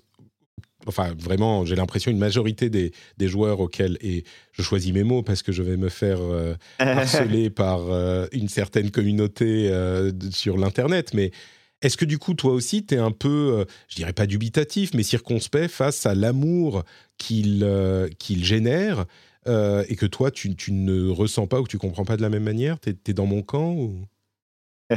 Je alors déjà, je comprends un peu ce que tu veux dire. C'est-à-dire que moi, j'accroche. Oui, le style artistique est très cool, la musique est géniale, euh, mais euh, et euh, heureusement qu'il y a eu Elden Ring entre temps parce qu'il y a quand même le système de, tu sais, tu, tu as une système, un système de monnaie que tu acquiers à chaque fois que tu tues des gens, et Mm. si tu meurs, en fait, tu perds. Il faut que tu ailles retourner ton, re- récupérer ton argent, et si tu le récupères pas en une vie, tu, tu l'as perdu quoi. Euh, donc Elden Ring, c'était la, blague que tu...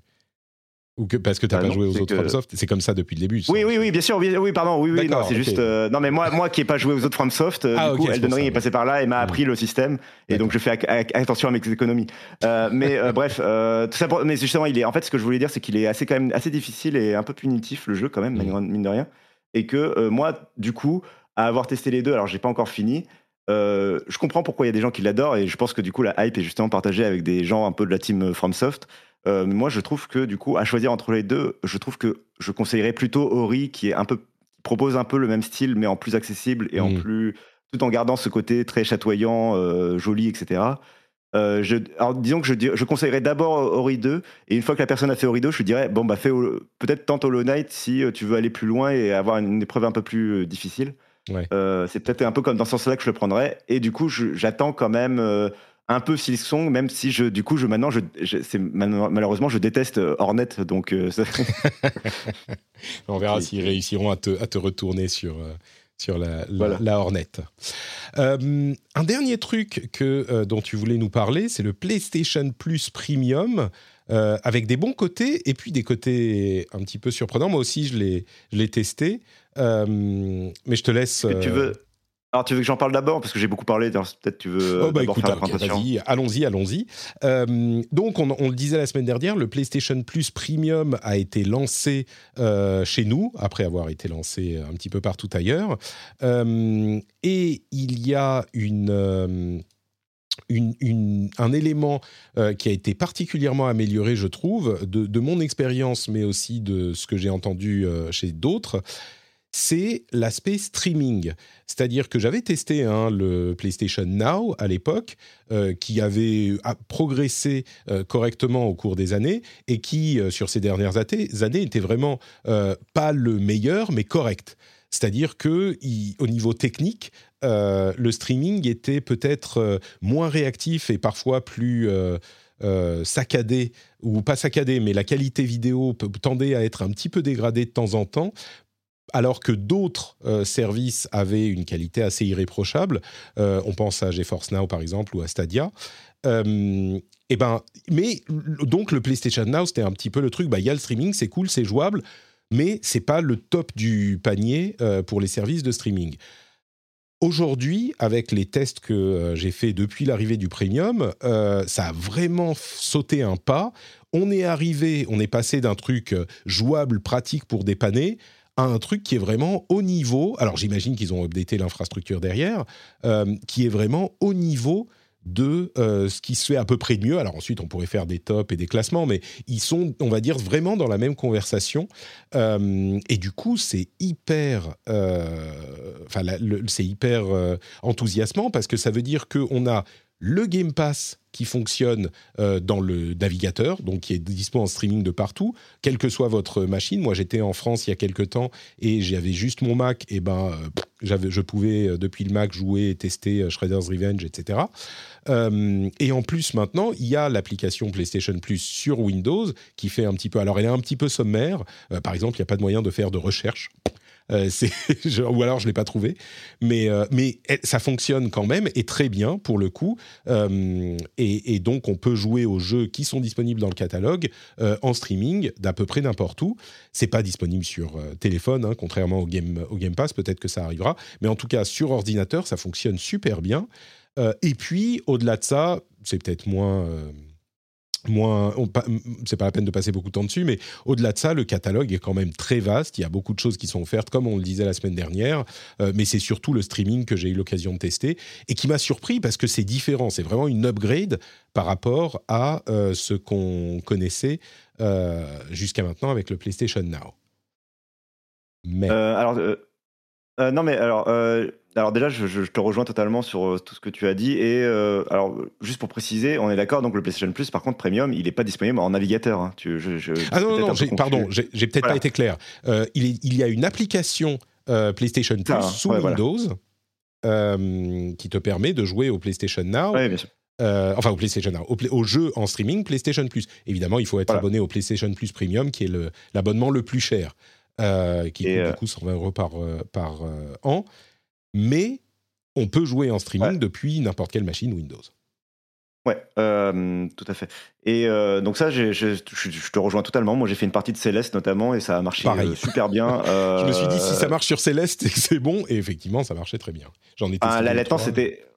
Moi, la latence, je la, trouvais imperceptible. Hein. Je n'arrivais pas à, mmh. à, voir et la qualité d'affichage était très bonne. Bon, après, Céleste, n'est pas le jeu le plus gourmand en termes de, fin de, pour, pour un algorithme de compression, mais, euh, mais, euh, mais ça marchait très bien. Et surtout, la latence était vraiment invisible. Donc ça, sur ça, euh, je trouve même que du coup, Sony s'en sort mieux que Xbox sur le côté de la latence. Mm. après, on nous dit dans, le chat que si t'es nul, c'est que ça veut dire que c'est au niveau de l'application Xbox. Non, l'application PlayStation Plus, elle est vraiment encore pire que, que l'application Xbox. alors que l'application Xbox, Dieu sait si tout le monde est d'accord pour dire qu'elle est un peu assez nulle. Euh, c'est ouais, il y a même pas de moteur de recherche. Enfin, c'est une catastrophe. La navigation dans le service est une catastrophe. La navigation sur PlayStation est aussi une catastrophe quand tu vas dans le service.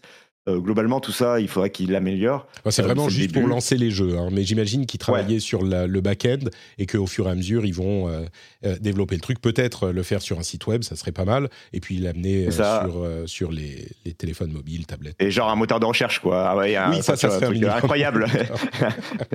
2022. Là, c'est vraiment pour lancer incroyable. les jeux, à la limite, pour lancer les jeux que tu as déjà lancés avant dans ta liste euh, continuée, parce que comme ça, tu peux les retrouver facilement. ouais. Euh, et donc, euh, tu m'emmenais vers un point négatif, euh, moi qui est le point que. Enfin, moi, vraiment, je suis tombé de ma chaise quand je l'ai découvert. Pareil, quoi. Ça m'a tellement choqué. Du coup, j'en ai fait un thread de Twitter, mais ça m'a. ça m'a- je, je- En fait, je m'y attendais pas, quoi. Alors que, une fois que tu comprends les applications techniques, c'est un peu évident, mais ça reste complètement fou. Pour un... Alors, déjà, enfin, pour, je, vais me placer, je vais expliquer mon contexte. Moi, je suis un joueur PlayStation 5 et je suis abonné au PlayStation Plus Premium. Donc, je suis dans le cas d'école de ce que Sony recommande. J'ai leur dernière console de jeu et j'ai leur meilleur abonnement. Donc je, veux dire, je suis, c'est pas un truc incroyable, c'est le cas d'école quoi. C'est le, c'est c'est- normalement c'est le gros, enfin c'est le cas privilégié quoi. Euh, et donc, euh, justement, j'avais testé Céleste et j'étais très content. Et je me suis dit, je vais tester un jeu un peu plus ambitieux en 3D pour voir si ça continue de suivre. Et euh, j'ai commencé par Assassin's Creed et en fait ça marchait pas très bien. Alors du coup j'ai, euh, enfin ça, ça- j'avais pas de sauvegarde et je connaissais pas très bien le jeu. Du coup ça m'intéressait pas comme test. Et je me suis dit je vais tester Miles Morales euh, Spider-Man, qui est un jeu que je connais bien, que j'ai fait au début de la PlayStation 5. Et donc là je pourrais vraiment tester le service. Et je démarre Spi- Spider-Man Mi- Miles Morales et là le jeu me dit voulez-vous un résumé de l'épisode précédent car vous êtes un nouveau joueur et il me et, et il me trouve aucune sauvegarde et il me trouve aucune sauvegarde. Je me dis mais attends mais pourtant j'ai une sauvegarde. J'allume ma PlayStation 5, je vérifie donc j'ai bien la sauvegarde, elle est bien uploadée dans le cloud et, et- et je me gratte la tête et je me dis mais c'est pas possible, il y, y a un truc que je comprends pas. Et, et je vais dans les menus d'importation de sauvegarde parce qu'en plus il faut passer par des menus un peu bizarres euh, pour importer la sauvegarde à la main. Euh, et, je, et je le fais et euh, il me trouve pas de sauvegarde dans le cloud et je me dis que c'est bizarre. Et en fait, la raison, c'est que, euh, évidemment, le service de cloud gaming de PlayStation, pour l'instant, tourne sur des PlayStation 4. Mhm. Donc, comme on sait, les sauvegardes chez Sony, c'est incompatible entre PlayStation 4 et PlayStation 5. Il y a un- une cassure de génération. Il faut que le jeu le prenne en charge. Ou enfin, c'est particulier. C'est-à-dire que des quand on veut continuer un jeu sur un jeu version PlayStation 5, quand on l'a commencé sur PlayStation 4, généralement la procédure, maintenant ça s'améliore un petit peu, mais il, il fallait parfois aller jusqu'à aller dans la version PlayStation 4 du jeu, donc souvent le retélécharger, choper la sauvegarde et indiquer sauver euh, pour exporter sur PlayStation 5. Maintenant, les jeux PlayStation 5 peuvent souvent lire directement une sauvegarde PlayStation 4, mais il faut quand même l'importer dans le jeu PlayStation 5 C'est et qui recrée une sauvegarde PlayStation 5 qui n'est du coup ensuite plus compatible avec la version du jeu PlayStation 4. C'est Et du coup, bah du coup, ça fait que très concrètement, euh, pour euh, résumer un peu la situation, très concrètement, ma, donc, ma, sauvegarde PlayStation 5 est euh, impossible à, récupérer. Et donc très concrètement, si je joue à un jeu sur ma PlayStation 5 en version PlayStation 5, euh, je ne peux pas récupérer à chaque fois, je ne peux pas continuer ma progression en cloud gaming.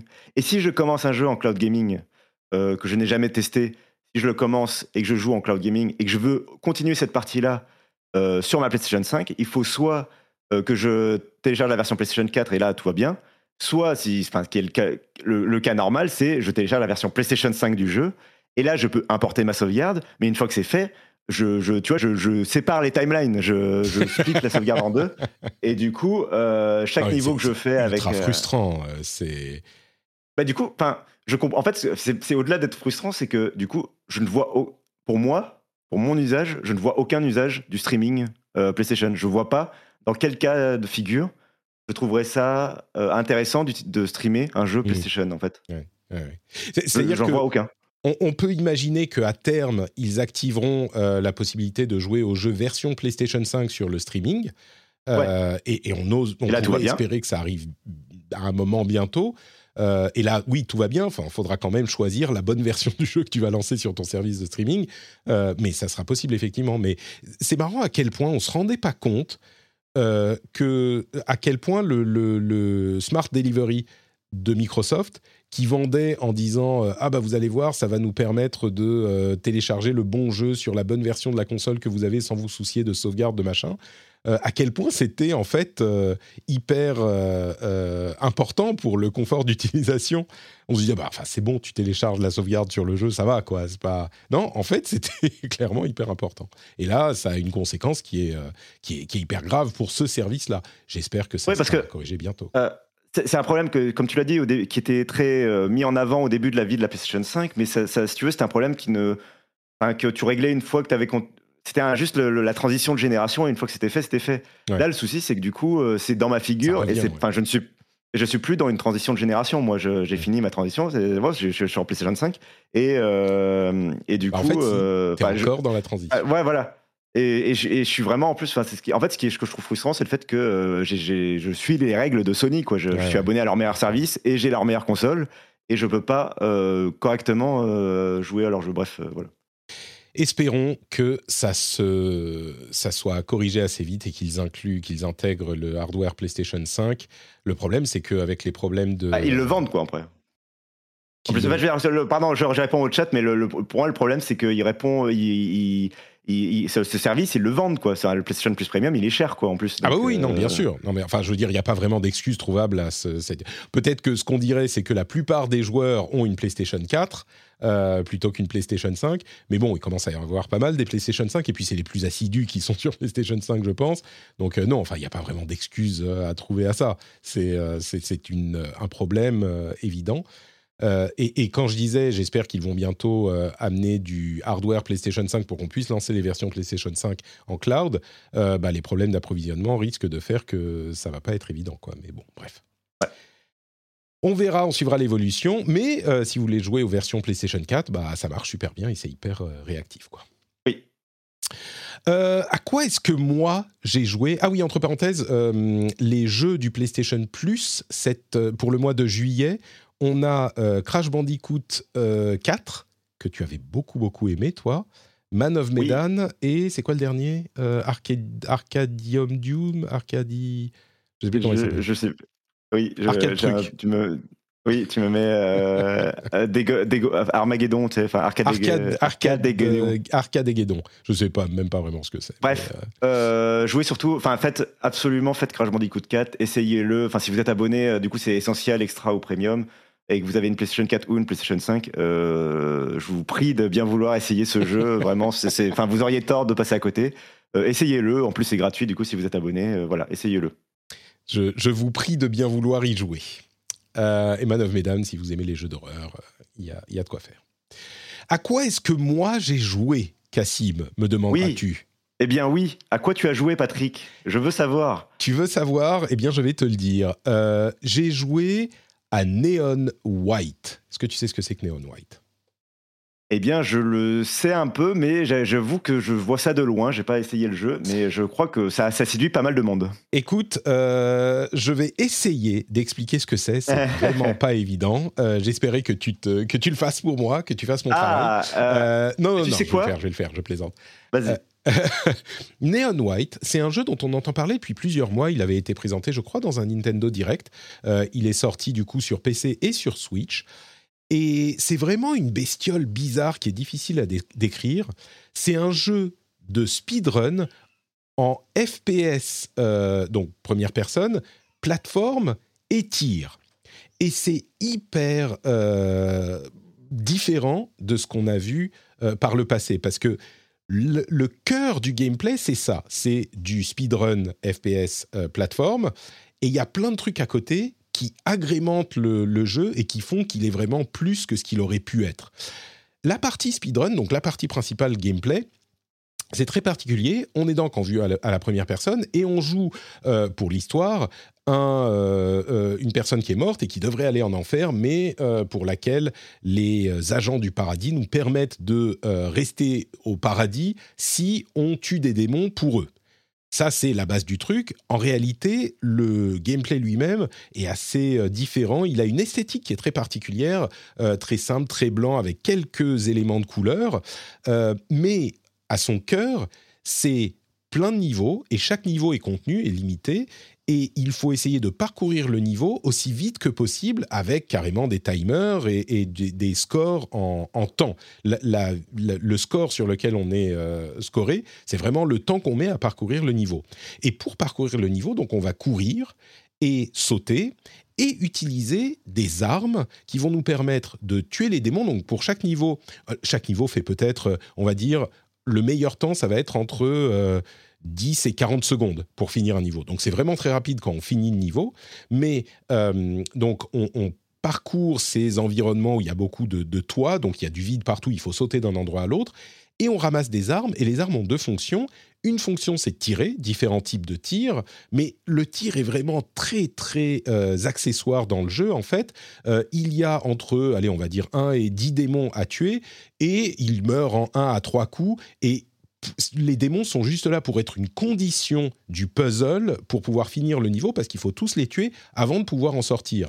Donc on essaye de, d'imaginer comment on va euh, passer, sur quel démon on va tirer, avec quelle arme, parce que généralement un démon qui meurt lâche une arme et donc l'arme on va tirer, euh, on a quelques coups dans le magazine, elle est représentée comme une carte, euh, l'arme, et on a quelques coups, ça va tuer les démons assez vite, mais surtout quand on appuie sur le bouton droit, ça va euh, détruire l'arme, donc euh, jeter la carte, et nous faire faire un effet spécial. Un effet spécial qui pourrait être soit sauter un, deuxième saut, on va dire, ou alors un dash, ou ce genre de choses. Et du coup, le jeu devient une sorte de puzzle entre les plateformes, le tir, le fait de tuer tous les démons, de prendre le bon chemin, d'utiliser les bonnes euh, destructions d'arbres au bon moment pour euh, casser les obstacles, ce genre de choses, passer par le bon euh, chemin pour arriver à la sortie le plus vite possible. Et c'est vraiment une sorte de puzzle qui est au niveau du gameplay hyper satisfaisant, mais hyper satisfaisant. on sent qu'ils ont fignolé le truc travailler le truc pendant. Ils ont dû finir le jeu et travailler dessus encore pendant un an. Euh, c'est hyper agréable à jouer, c'est fluide, ça répond au doigt et à l'œil. Euh, et donc, c'est vraiment un plaisir de parcourir les niveaux. Et quand on vous dit euh, du speedrun, je pense que ça fait peur à beaucoup de gens. Mais en réalité, pour progresser vraiment, on a des médailles. Et on va dire, il y a trois médailles. Il y a bronze, or et... Enfin, argent, or et je ne sais plus l'autre, platine. Et à partir du moment où on a le niveau d'or, on a la plus grosse récompense euh, possible entre guillemets pour la progression du jeu. Mais le niveau or, c'est pas un truc hyper difficile. Le niveau or, c'est juste que euh, on a compris comment faire le niveau, comment résoudre cette sorte de puzzle de plateforme. Et donc, c'est tout à fait accessible à absolument tout le monde et on y prend quand même beaucoup de plaisir à euh, résoudre cette, cette énigme du niveau pour, euh, enfin, ce puzzle du niveau pour euh, réussir à le, à le, terminer dans la manière optimale. Et ensuite, on peut revenir dans les niveaux pour améliorer son temps. Pour, euh, il y a plusieurs manières d'explorer le niveau. Il y a des cadeaux, par exemple, cachés dans les niveaux. Et je vais y revenir dans un, instant, la fonction des cadeaux. Et quand on chope, pour choper les cadeaux, il faut explorer le, niveau, pas du tout en speedrun. On va aller essayer de comprendre comment on va pouvoir déjà trouver le cadeau et puis l'atteindre, la petite boîte cadeau, parcourir le niveau, faire du platforming pour réussir à atteindre l'endroit où il est caché. Donc ça, c'est une manière complètement différente d'explorer les mêmes niveaux où on prend beaucoup plus son temps et on va essayer de, trouver comment l'atteindre. Euh, et puis après, on a les, euh, les, rankings euh, où on va essayer de faire plus vite que ses amis ou plus vite que les gens dans le monde, etc. Et comment et, vraiment, on a envie. Moi, je crois que j'ai jamais fini un niveau sans le refaire ensuite pour essayer d'améliorer mon temps. c'est un, un énorme plaisir et alors ça, c'est la base du jeu. Et déjà, s'il n'était que ça, il serait euh, hyper euh, euh, réussi. Mais en plus de ça, il y a toute une partie, on va dire, visual novel. Alors, il y a, deux choses en plus. D'une part, l'esthétique. Je vous parlais de, l'aspect hyper blanc des niveaux qui est très réussi, avec les personnages qui ont des sortes de masques de Oni japonais sur le visage, qui, qui, fonctionnent vraiment. Ça, ça, ça donne un petit plus au jeu au niveau visuel qui est super bon. La musique mais incroyable, euh, vraiment d'une qualité folle. Euh, et, en plus de ça, il y a toute une partie visual novel où on va explorer les différents endroits du paradis, des différents personnages qui sont euh, doublés et hyper fun. Euh, il y a le pote qui est ton bro et nous on a perdu la mémoire évidemment, donc il nous raconte des trucs dont on ne sait pas trop de quoi il parle. Et puis il y a deux personnages féminins qui jouent un petit peu sur les tropes des dessins animés des japonais, enfin des animés. c'est tout est tellement travaillé. C'est un jeu Annapurna d'ailleurs, euh, donc on sait qu'ils font toujours des trucs de qualité, mais c'est du jeu indépendant qui est pas genre du, euh, du triple I ou des trucs euh, du jeu indépendant où ils ont mis des sommes folles. Ah, clairement, le jeu, il a coûté de l'argent, mais ça reste un jeu indépendant. Mais tout est tellement fignolé que tout réussit dans le jeu, en fait. Et j'irais même jusqu'à dire que c'est un, Alors, je suis... j'ai pas encore... Je suis pas du tout à la fin du jeu, hein, mais c'est très possiblement un candidat pour mon, pour mon jeu de l'année. Euh, c'est un potentiel Gotti pour mon jeu de l'année et je suis pas le seul à le dire. Je crois qu'on va le retrouver dans, euh, dans beaucoup de listes. Euh, vraiment, une... c'est pas une surprise parce qu'il avait l'air très intéressant, mais c'est clairement une confirmation et qui va au-delà de ce qu'on pouvait espérer. C'est un super, super, une super, allez, je vais dire surprise quoi. Écoute, moi le résumé que je m'étais fait dans ma tête, et tu vas me dire ce que tu en penses, c'est Mirror Edge qui rencontre Trackmania qui rencontre Persona. Mirror Edge qui rencontre Trackmania, qui rencontre Persona. Il y aurait, un truc qui manque euh, parce que dans Mirror Edge, il y a une sorte de dynamisme qui peut être cassé. Là, c'est fluide euh, tout le temps. Tu vois, Mirror Edge, c'est fluide quand tu réussis. Là, c'est fun et fluide tout le temps. Mais oui, ça, ça, tient un petit peu comme, euh, il, y a, un peu de ça. Et du coup, toi, la partie visuelle... cher, il est à 20 euros, La partie visual novel ne t'a pas trop dérangé justement euh, l'équilibre entre gameplay visual novel euh? Non, ça va. Alors sur le début en tout cas. Et puis surtout, le visual novel est assez fun. C'est bien écrit, c'est bien, euh, c'est bien ah, joué. je le joue en anglais. Je pense pas qu'il y ait des, voix en français, mais mais ça fonctionne. Faut faut voir où ça va. Ça, je ne me prononce pas complètement, mais ça va. Alors, clairement, si c'est pas votre truc, vous pouvez skipper. Hein. Vous pouvez aller en accéléré, ça va passer les dialogues. Euh, c'est un peu pour les fans quand même. Euh. Ouais, c'est ça. C'est pas. Mais, mais en même temps, ça agrémente le jeu parce que ce jeu aurait pu être juste un truc de speedrun froid, tu vois, où il y aurait des graphismes, c'est que des blocs, et il aurait été super au niveau gameplay. Mais du coup, il n'aurait pas été accessible à un public plus large, euh, qui ne se concentre pas uniquement sur la performance du jeu. Là, ça amène suffisamment d'enrobage pour que vraiment, je suis convaincu que ce jeu, je peux le recommander à à, peu près n'importe qui. Tu vois, c'est euh, pas un jeu où je dirais euh, ah non c'est un jeu vraiment pour les spécialistes. Si vous aimez pas, n'y allez pas. C'est un jeu dont je pourrais dire, euh, je crois que n'importe qui peut, peut l'apprécier. Bon, c'est du speedrun de plateforme en first person. Donc si c'est un truc que vous dites, alors ça je vais détester, forcément je vais pas vous dire que vous l'aimerez quand même. Mais je crois que beaucoup de gens qui, qui se diraient a priori c'est pas mon truc seront surpris de ce qu'ils pourront y trouver. Et, et c'est en partie grâce à tout cet enrobage et l'aspect visual novel. Je sais plus si tu l'as dit, tu y joues sur quelle plateforme? PC. Euh, PC et il tourne. J'aurais peut-être acheté, sur Switch, mais je l'ai sur PC et il tourne sur euh, Steam Deck visiblement. Alors j'y ai joué avec clavier souris. Euh, visiblement, ça tourne bien avec manette aussi, mais moi j'imagine pas vraiment y jouer avec manette. On verra si j'y joue avec mon Steam Deck un jour. Mais, mais, mais il tourne sur Steam Deck et je crois qu'il tourne pas mal sur Switch aussi et il coûte 20 euros environ. Donc, voilà. Et donc, ça, c'est Neon White, euh, que je recommande clairement. On risque d'en reparler à un moment. Euh, et l'autre jeu auquel je joue, décidément, ça, va, je te prends pas trop de temps. Euh, ça fait une heure et demie déjà qu'on papote et il y a encore plein de news à faire. Est-ce que je mets un coup d'accélérateur quand même? Non, non, moi c'est bon. Ça va? Ok, bon, bah, écoute, du coup, on prend son temps. Vous êtes là avec nous. Tu sais, je me dis, je me dis parfois, on est, on est, on passe tellement de temps avec les auditeurs. on passe quoi? Là, ça fait une heure et demie si vous écoutez aussi le rendez-vous tech, vous passez à quoi euh, deux, entre deux et trois heures avec moi, euh, peut-être un petit peu plus si vous écoutez d'autres émissions. Chaque semaine, on est potes en fait. C'est ça, on passe juste du temps ensemble. lequel de vos potes, euh, avec lequel de vos potes est-ce que vous passez deux, trois, quatre heures ensemble chaque semaine? Eh C'est rare. Donc, on est, on, bref, on, est, on est des amis. Et donc, votre ami a joué à un autre jeu qui s'appelle Overwatch 2.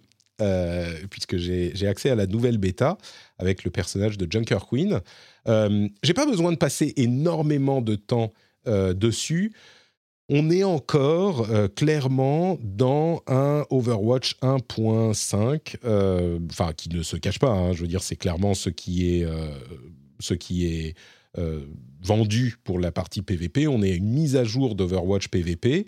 Euh, et avec la bêta, on a le nouveau personnage de la Junker Queen, qui est un tank que j'ai joué un petit peu. Euh, bon, je ne vais pas partir dans, les détails de la Junker Queen. Mais euh, le jeu en lui-même, bah, on a l'impression de, jouer à Overwatch. un Overwatch un petit peu différent, c'est vraiment ce, ce que serait devenu Overwatch s'ils avaient continué à faire des mises à jour pendant les deux ans pendant lesquels ils n'ont pas vraiment fait de mise à jour. et je pense qu'à la sortie du jeu, ça changera pas tellement non plus. Euh, ça sera, euh, ça sera ce, même, euh, cette même conclusion. Bah oui, c'est Overwatch avec des, des, mises à jour qu'on aurait eu, été en droit d'attendre pendant les deux dernières années. Je, crois que tu n'as pas joué à la bêta, toi, Cassim La première, mais pas la, pas la nouvelle. pas, pas, celle avec Junker Queen. Euh, mais je pense pas que mon avis aurait fondamentalement changé sur le jeu. Euh, si ce n'est, enfin moi ça, me, ça, je continue de m'interloquer un peu, d'être interloqué par par la campagne de communication de Blizzard, surtout autour du jeu plus que le jeu en lui-même. Euh, C'est-à-dire que honnêtement, j'avais oublié que la bêta sortait hier euh, avant que le Discord me le rappelle. Et euh, alors que je suis un fan d'Overwatch, quand même, j'ai genre 1000 heures, enfin j'ai plus de 1000 heures sur Overwatch. Euh, et euh, et j'ai pas acheté, j'ai pas acheté l'accès à la bêta que Blizzard aimerait beaucoup que j'achète parce que dès que je démarre Battle.net, ils me disent que si si la bêta est dispo, regarde, il te suffit d'acheter. mais non, je n'ai pas craqué. Et, et qu'est-ce que je voulais dire? Et moi, je, enfin, le lancement de cette nouvelle bêta euh, un peu discrètement euh, et avec euh, justement le. Ah, c'est pas eux qui ont essayé d'être discret. Hein. oui, mais, mais, avec la fin, si tu vois, quand je vois justement le, mois d'octobre dont on parlait tout à l'heure, en termes de, tu vois, la fin de l'année qui est ultra chargée, alors que ce mois de juin et cet été est moins chargé, bon, c'est pas qu'il n'y a pas de jeu, mais c'est il est moins rempli, quoi. moi, je me suis presque demandé si, dans l'état actuel du jeu, ils n'auraient pas dû lancer l'early access là à, la place de cette mmh. bêta euh, et euh, communiquer à fond dessus euh, en, en, remplaçant les différentes phases de bêta par les mises à jour de l'early access. Mais moi, je pense qu'ils en ont besoin de la bêta. Techniquement, c'est pas une bêta, c'est pas un truc que tu fais juste pour pour. Là, bah c'est assez transformé en opportunité commerciale. Mais, mais moi, je pense que les équipes de dev sont pas prêtes à le lancer le jeu aujourd'hui. Sinon, ils l'auraient lancé. Mais bon, je me trompe peut-être, mais. Ah ouais, je sais pas. Enfin, moi, j'ai du mal à me projeter sur la différence entre du, dans, de, de, contenu pour le jeu entre là, ce qu'on a là, ce qu'on avait là avec la précédente bêta, et ce qu'on aura en octobre, euh, hormis euh, les quelques mises à jour. je vois pas la différence entre. Alors, il y aura avoir eu des mises à jour successives. Il y aura des skins, il y aura, tu sais, les, les, tous les systèmes, des cartes en plus. donc, c'est des trucs qui seront peut-être pas prêts, hein, et pour pas, pas fignoler. Moi, je pense que. Moi, je pense pas qu'il se soit. Eh dit... oui, mais. Hmm. En fait, je vois pas pourquoi ça, ça aurait pas pu être juste une mise à jour de l'early access en octobre et on rajoute le battle pass en octobre, tu vois. Enfin.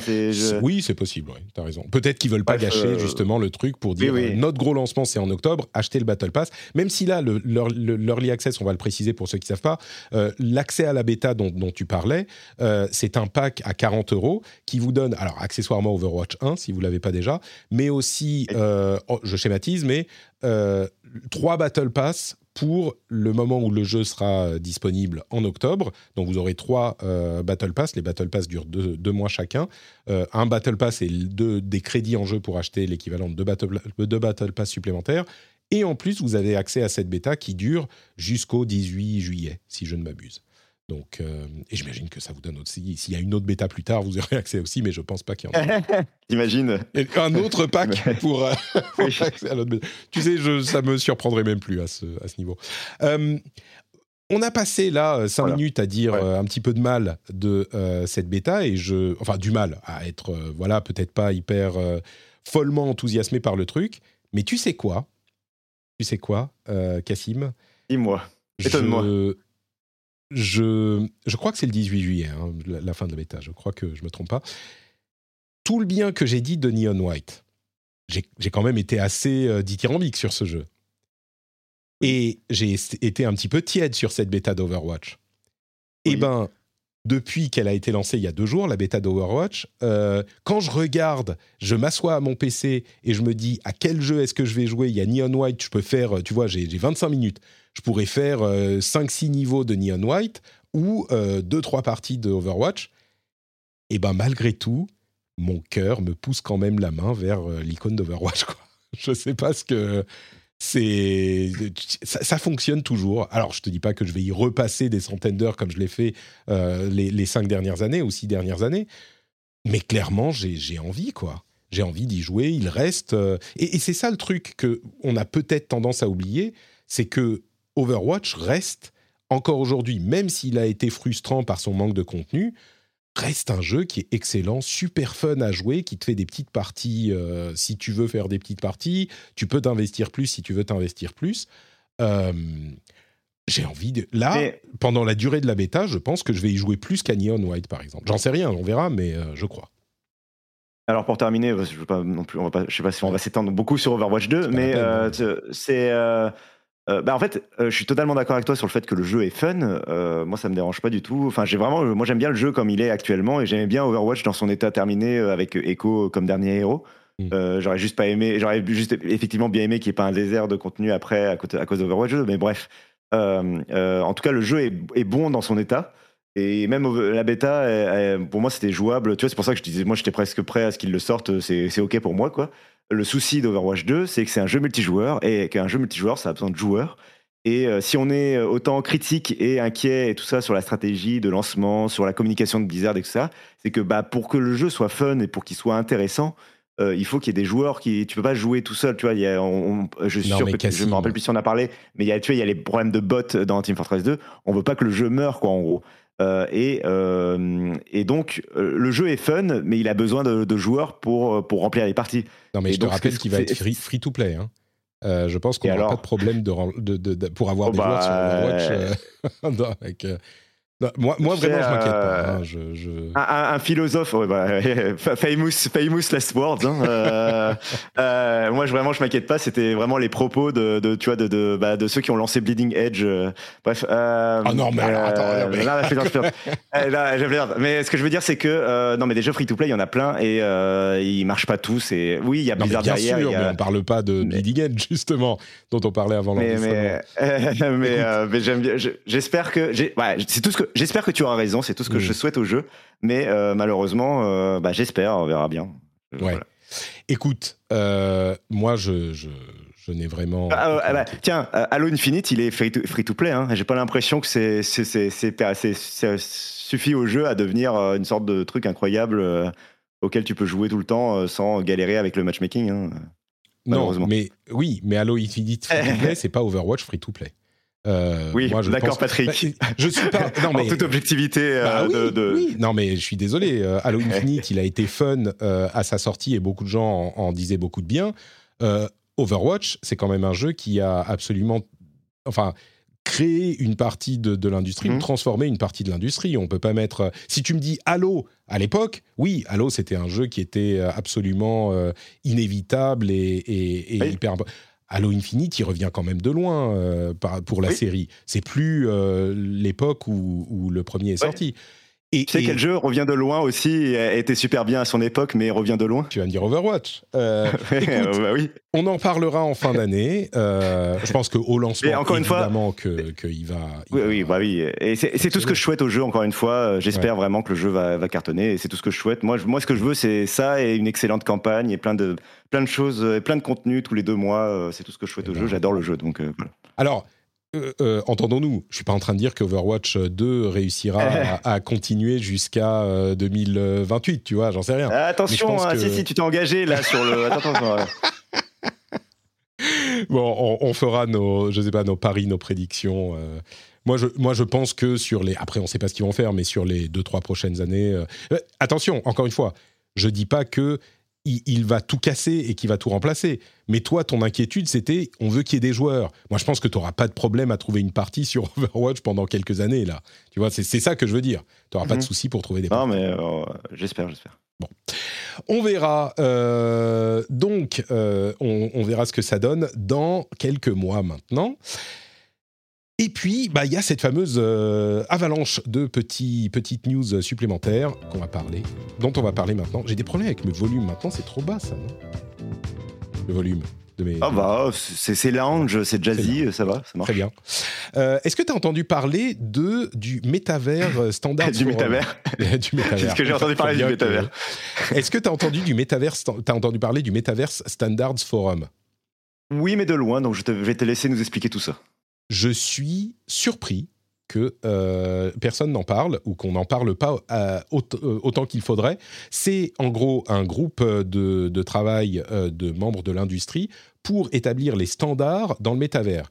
Et ça, c'est hyper important parce que beaucoup de gens parlent du métavers. Ah bah regarde, Roblox c'est un métavers, euh, Fortnite c'est un métavers, c'est n'importe quoi. C'est pas du tout ça le métavers. Le métavers euh, dont parlait Zuckerberg et qui a relancé cette, euh, ce terme, l'idée c'était d'avoir des standards interopérables pour que les environnements 3D puissent interagir justement un petit peu comme les, les, le site, les sites web fonctionnent les uns avec les autres, peuvent lier les uns aux autres, les navigateurs peuvent utiliser les mêmes sites web, enfin tous les, tous les sites web plus ou moins, euh, c'est parce qu'il y a des standards. Et c'est de ça qu'il parlait. Et ça, le Metaverse Standards Forum, c'est le début de cette étape. Il y a euh, des acteurs hyper importants. Je vais vous ressortir la liste que j'avais fait dans mon thread du, euh, rendez-vous tech sur Twitter. il y avait parmi les membres du forum Meta, Sony, Microsoft, Nvidia, Qualcomm, Epic, donc Unreal Engine, Unity, Adobe, enfin il n'y a pas Apple, mais c'est à peu près tout. Tous les autres, ils sont en train de travailler sur ces standards pour que les environnements 3D et tout cet univers soient interopérables. Pour moi, c'est une étape, alors qui ne pas, qui veut pas dire que le métavers va euh, fonctionner, se développer et tout, mais c'est une étape absolument majeure, hyper importante, pour que ça soit possible ensuite, si les choses prennent avec les nouveaux casques de réalité virtuelle, de réalité augmentée qui arrivent euh, sans doute dans les 12 prochains mois. Et, et donc, c'est vraiment une news hyper importante, cette histoire de standard c'est absolument crucial. Et donc là, ça, ouvre la possibilité à ce dont parlait, Zuckerberg il y a, euh, je ne sais plus, six mois, un an, avec son, son, fantasme de métavers. Donc je voulais le mentionner. Euh, et à propos de Unity, ils, sont en train de, de visiblement, ils sont pas en super bonne position. Il y a 200 personnes qui perdent leur travail. Pour ceux qui ne savent pas, Unity, c'est le moteur de développement de jeux concurrent de Unreal Engine. Euh, en gros, c'est les deux gros. Et si Unity va pas bien, ça donne beaucoup de pouvoir. On parlait de pouvoir tout à l'heure, ça donne beaucoup de pouvoir à, à Epic. Hein. Oui, bah là, là pour le coup, euh, Epic, euh, bah, c'est déjà un peu le cas, hein, mais Epic euh, assoit sa position de, de quasi monopole, enfin j'ose un peu presque le terme, mm. en tout cas de position dominante dans le marché des moteurs de, de jeu avec le Unreal Engine, parce qu'en termes de moteur non propriétaire, c'est-à-dire pas un moteur qui appartiendrait à son studio de développement, il n'y a pas 40 millions de choix, notamment quand tu as une structure un peu de taille importante, hormis Unity et Unreal Engine, et avec Unity du coup qui va pas très bien. Euh, c'est compliqué. Il y en a d'autres, mais, euh, mais pas, pas avec le niveau de service et le niveau de technologie suffisant pour, euh, pour satisfaire des grandes équipes. Quoi. Ouais, c'est ça. et Pokémon, enfin Pokémon, Niantic, de, les fabricants, les développeurs de Pokémon Go, qui ont annulé plusieurs de leurs projets, qui renvoient des gens aussi. Enfin, ça a l'air, ça a l'air d'être un petit peu difficile pour eux. 8% de leurs employés et 4 projets annulés. Bon, ça se recentre, mais 8% des employés, ça, fait du monde quand même. Pourtant, on peut pas dire que Pokémon Go, il fasse pas de l'argent, mais... Non, mais c'est le problème de quand tu lances un jeu qui a un énorme succès, mais dont tu n'arrives pas à développer autre chose, euh, que ce soit un successeur ou euh, un autre projet, euh, et tu n'arrives pas à t'étendre. pour l'instant, Niantic, c'est surtout un seul gros succès. Oui, il y avait le jeu avec Google, dont j'ai oublié le nom, mais, mais globalement, c'est un seul vrai succès, c'est Pokémon Go, et pour l'instant, ils n'arrivent pas à faire grand-chose d'autre. Ils ont, euh, ils ont lancé Harry Potter euh, Wizards Unite. Oui. Euh, mais qui est pas. Ouais, c'est ça. Il y avait Pikmin Bloom. Enfin, si tu si tu vois, il y a Peridot qui arrive bientôt. mais, mais si tu réussis pas à avoir un succès avec Harry Potter Wizards Unite, c'est sûr que ouais. c'est un peu, ça sent pas très bon quoi.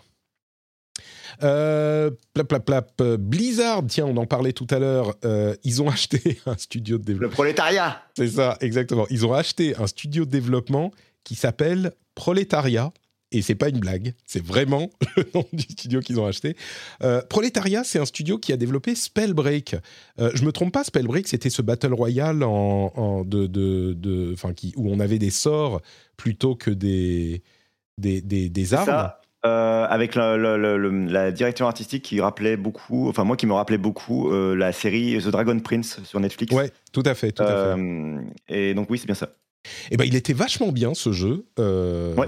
le, le C'est un vrai succès en plus. Hein. C'est un petit succès quoi. Un petit succès voilà, qui qui était vraiment sympa, vraiment bien foutu. Euh, et du coup, ils rachètent le studio et les 100 employés du studio, les 100 employés du studio, vont maintenant travailler sur World of Warcraft. Bon, euh, je suis sûr que les comptables et il y a des gens qui vont devoir euh, faire leur valise, mais ils vont travailler, ils sont en renfort de World of Warcraft. ils, précisent, c'était 100 développeurs dont ils parlaient dans l'article, que je dise pas de bêtises. Oui, c'est ça, normalement. C'est ça. Hein. Donc 100 développeurs qui intègrent le, la boîte. Euh, ça fait, c'est énorme, hein, 100 développeurs. Et puis surtout, ce qui peut euh, poser question. Le problème de Spellbreak, c'est que c'était un battle royale au milieu des 300 000 battle royaux. Qu'est-ce qu'on dit battle royaux et qu'ils n'ont pas réussi à faire suffisamment de place pour rester euh, sur le long terme, malheureusement. Mais du coup, on se demande est-ce qu'ils vont euh, influencer le PVP Pourtant, euh, pourtant c'était un free-to-play, hein, et un free-to-play, on sait que ça garantit le succès normalement, n'est-ce pas? Alors, ce que nous disait Omnael, c'est qu'il faut être free-to-play et bien, tu vois? Mhm. Et moi, ce que, ce dont, le principe dont je parle, c'est que Overwatch, c'est bien. Donc c'est pour mhm. ça que ça. Mais en même temps, là, je te dis que Spellbreak, c'était bien aussi, ah mais pas assez bien et pas assez connu, tu vois. Non, mais euh, alors, euh, pardon. Euh, et donc plus sérieusement, pour le rachat du studio. Après, moi, ça me chiffonne. Je te cache pas que ça me chiffonne un peu toujours quand tu rachètes un studio pour l'intégrer à une équipe qui, en plus, est comment dire à vie sur un seul jeu, quoi. C'est-à-dire que j'espère que les pauvres développeurs ont envie de jouer, enfin, ont envie de développer pour World of Warcraft parce que, bah, enfin ils, auront littéralement plus d'autres licences euh, pour le reste de leur carrière jusqu'à jusqu'à voilà jusqu'à Bon, après, avoir travaillé sur, sur, Spellbreak et travaillé sur World of Warcraft, ça te fait quand même un CV, hein, je pense que. Oui, bien sûr, bien sûr. Euh, non, non, mais ce que je veux dire, voilà, c'est que, bon, c'est que du coup, tu es, vraiment intégré. Tu vois, c'est un peu. Euh, désolé, mais ça me fait penser aussi à, tu vois, Vicarious ou, à tous les studios Activision ah, qui se sont trouvés petit à petit à bosser pour Call of Duty. Bon, bah, voilà. c'est un peu le même genre d'histoire.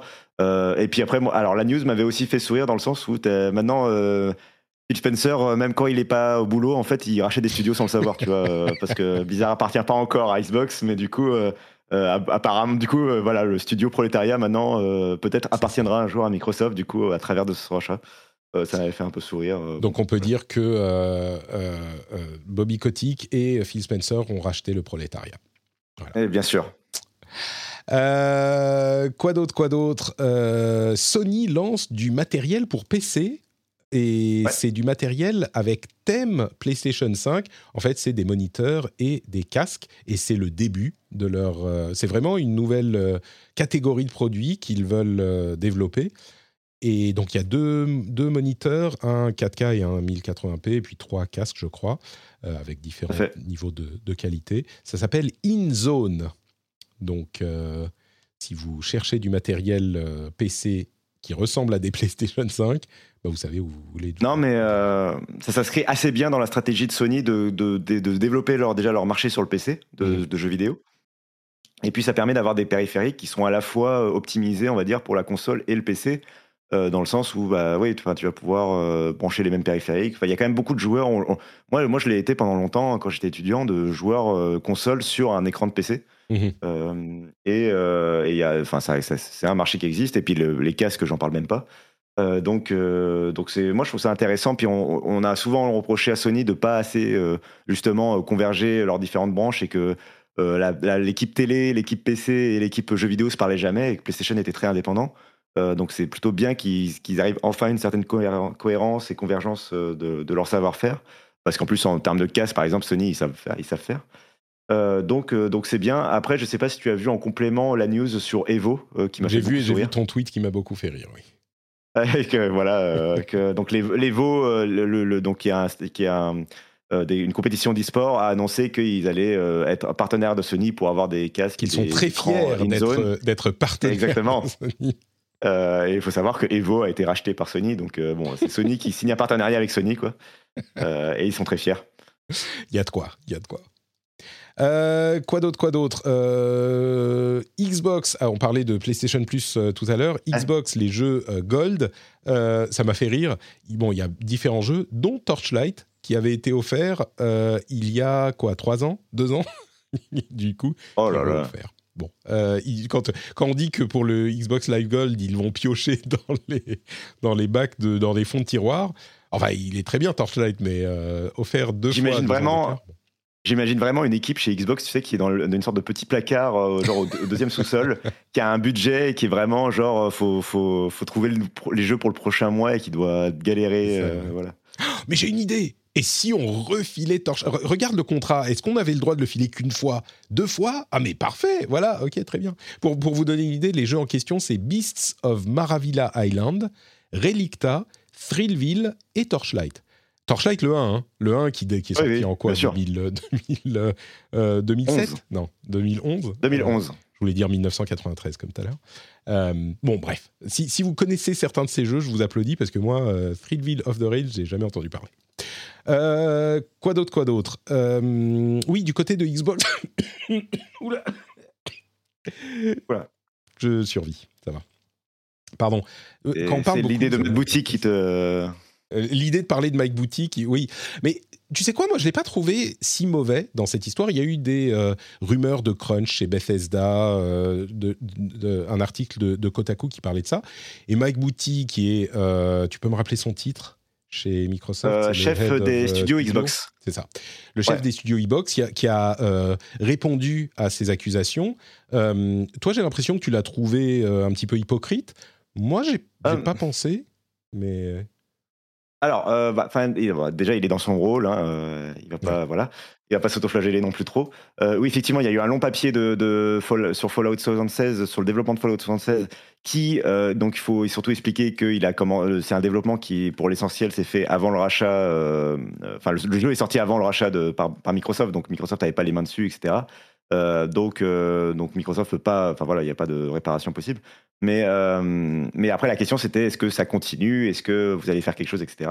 Et sur ce point-là, il a répondu euh, un peu en, en louvoyant un peu, en expliquant que bon, lui à son époque, ça, il a quand même déjà accepté le fait que bon, avant c'était une culture qui existait partout et que, que maintenant c'est plus reconnu et que c'est bien que ce soit plus reconnu. hein, il- on le sent dans, son- ce dans son, faux. dans son propos. d'accord.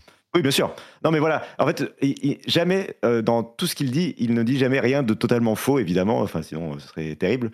Euh, Enfin, quoique, maintenant qu'on a, qu'on a connu, euh, c'est vrai que maintenant qu'on est habitué à, à Blizzard et, et voilà, on n'est plus à ça près. Mais là, non, et là, il est dans son rôle de patron à peu près correct de, voilà, et de dire que, bon, bah, si vous êtes. Donc, le- le- ce qui fait grincer des dents, c'est le côté où, euh, si vous avez des problèmes. euh, moi, il y a deux points qui m'ont gêné. C'est le un, euh, si vous avez des problèmes, allez voir notre département des re- relations humaines alors que s'il y a bien un truc qu'on a bien compris dans toutes les histoires de harcèlement et de manager, c'est que c'est jamais le département des ressources humaines qui va résoudre le problème. Et le deuxième point, c'est que lui, il explique que non mais attendez, moi j'ai interrogé les chefs et les chefs ils m'ont dit que tout allait bien, donc tout va bien. Et ça, euh, pareil, c'est c'est pas un problème de c'est pas une réponse de quelqu'un qui a vraiment compris le problème. Les, mana- les managers déjà, euh, enfin. si tu interroges les managers toxiques pour savoir s'ils sont toxiques, oui, ils vont pas te dire euh, non, voilà, je suis, je suis problématique.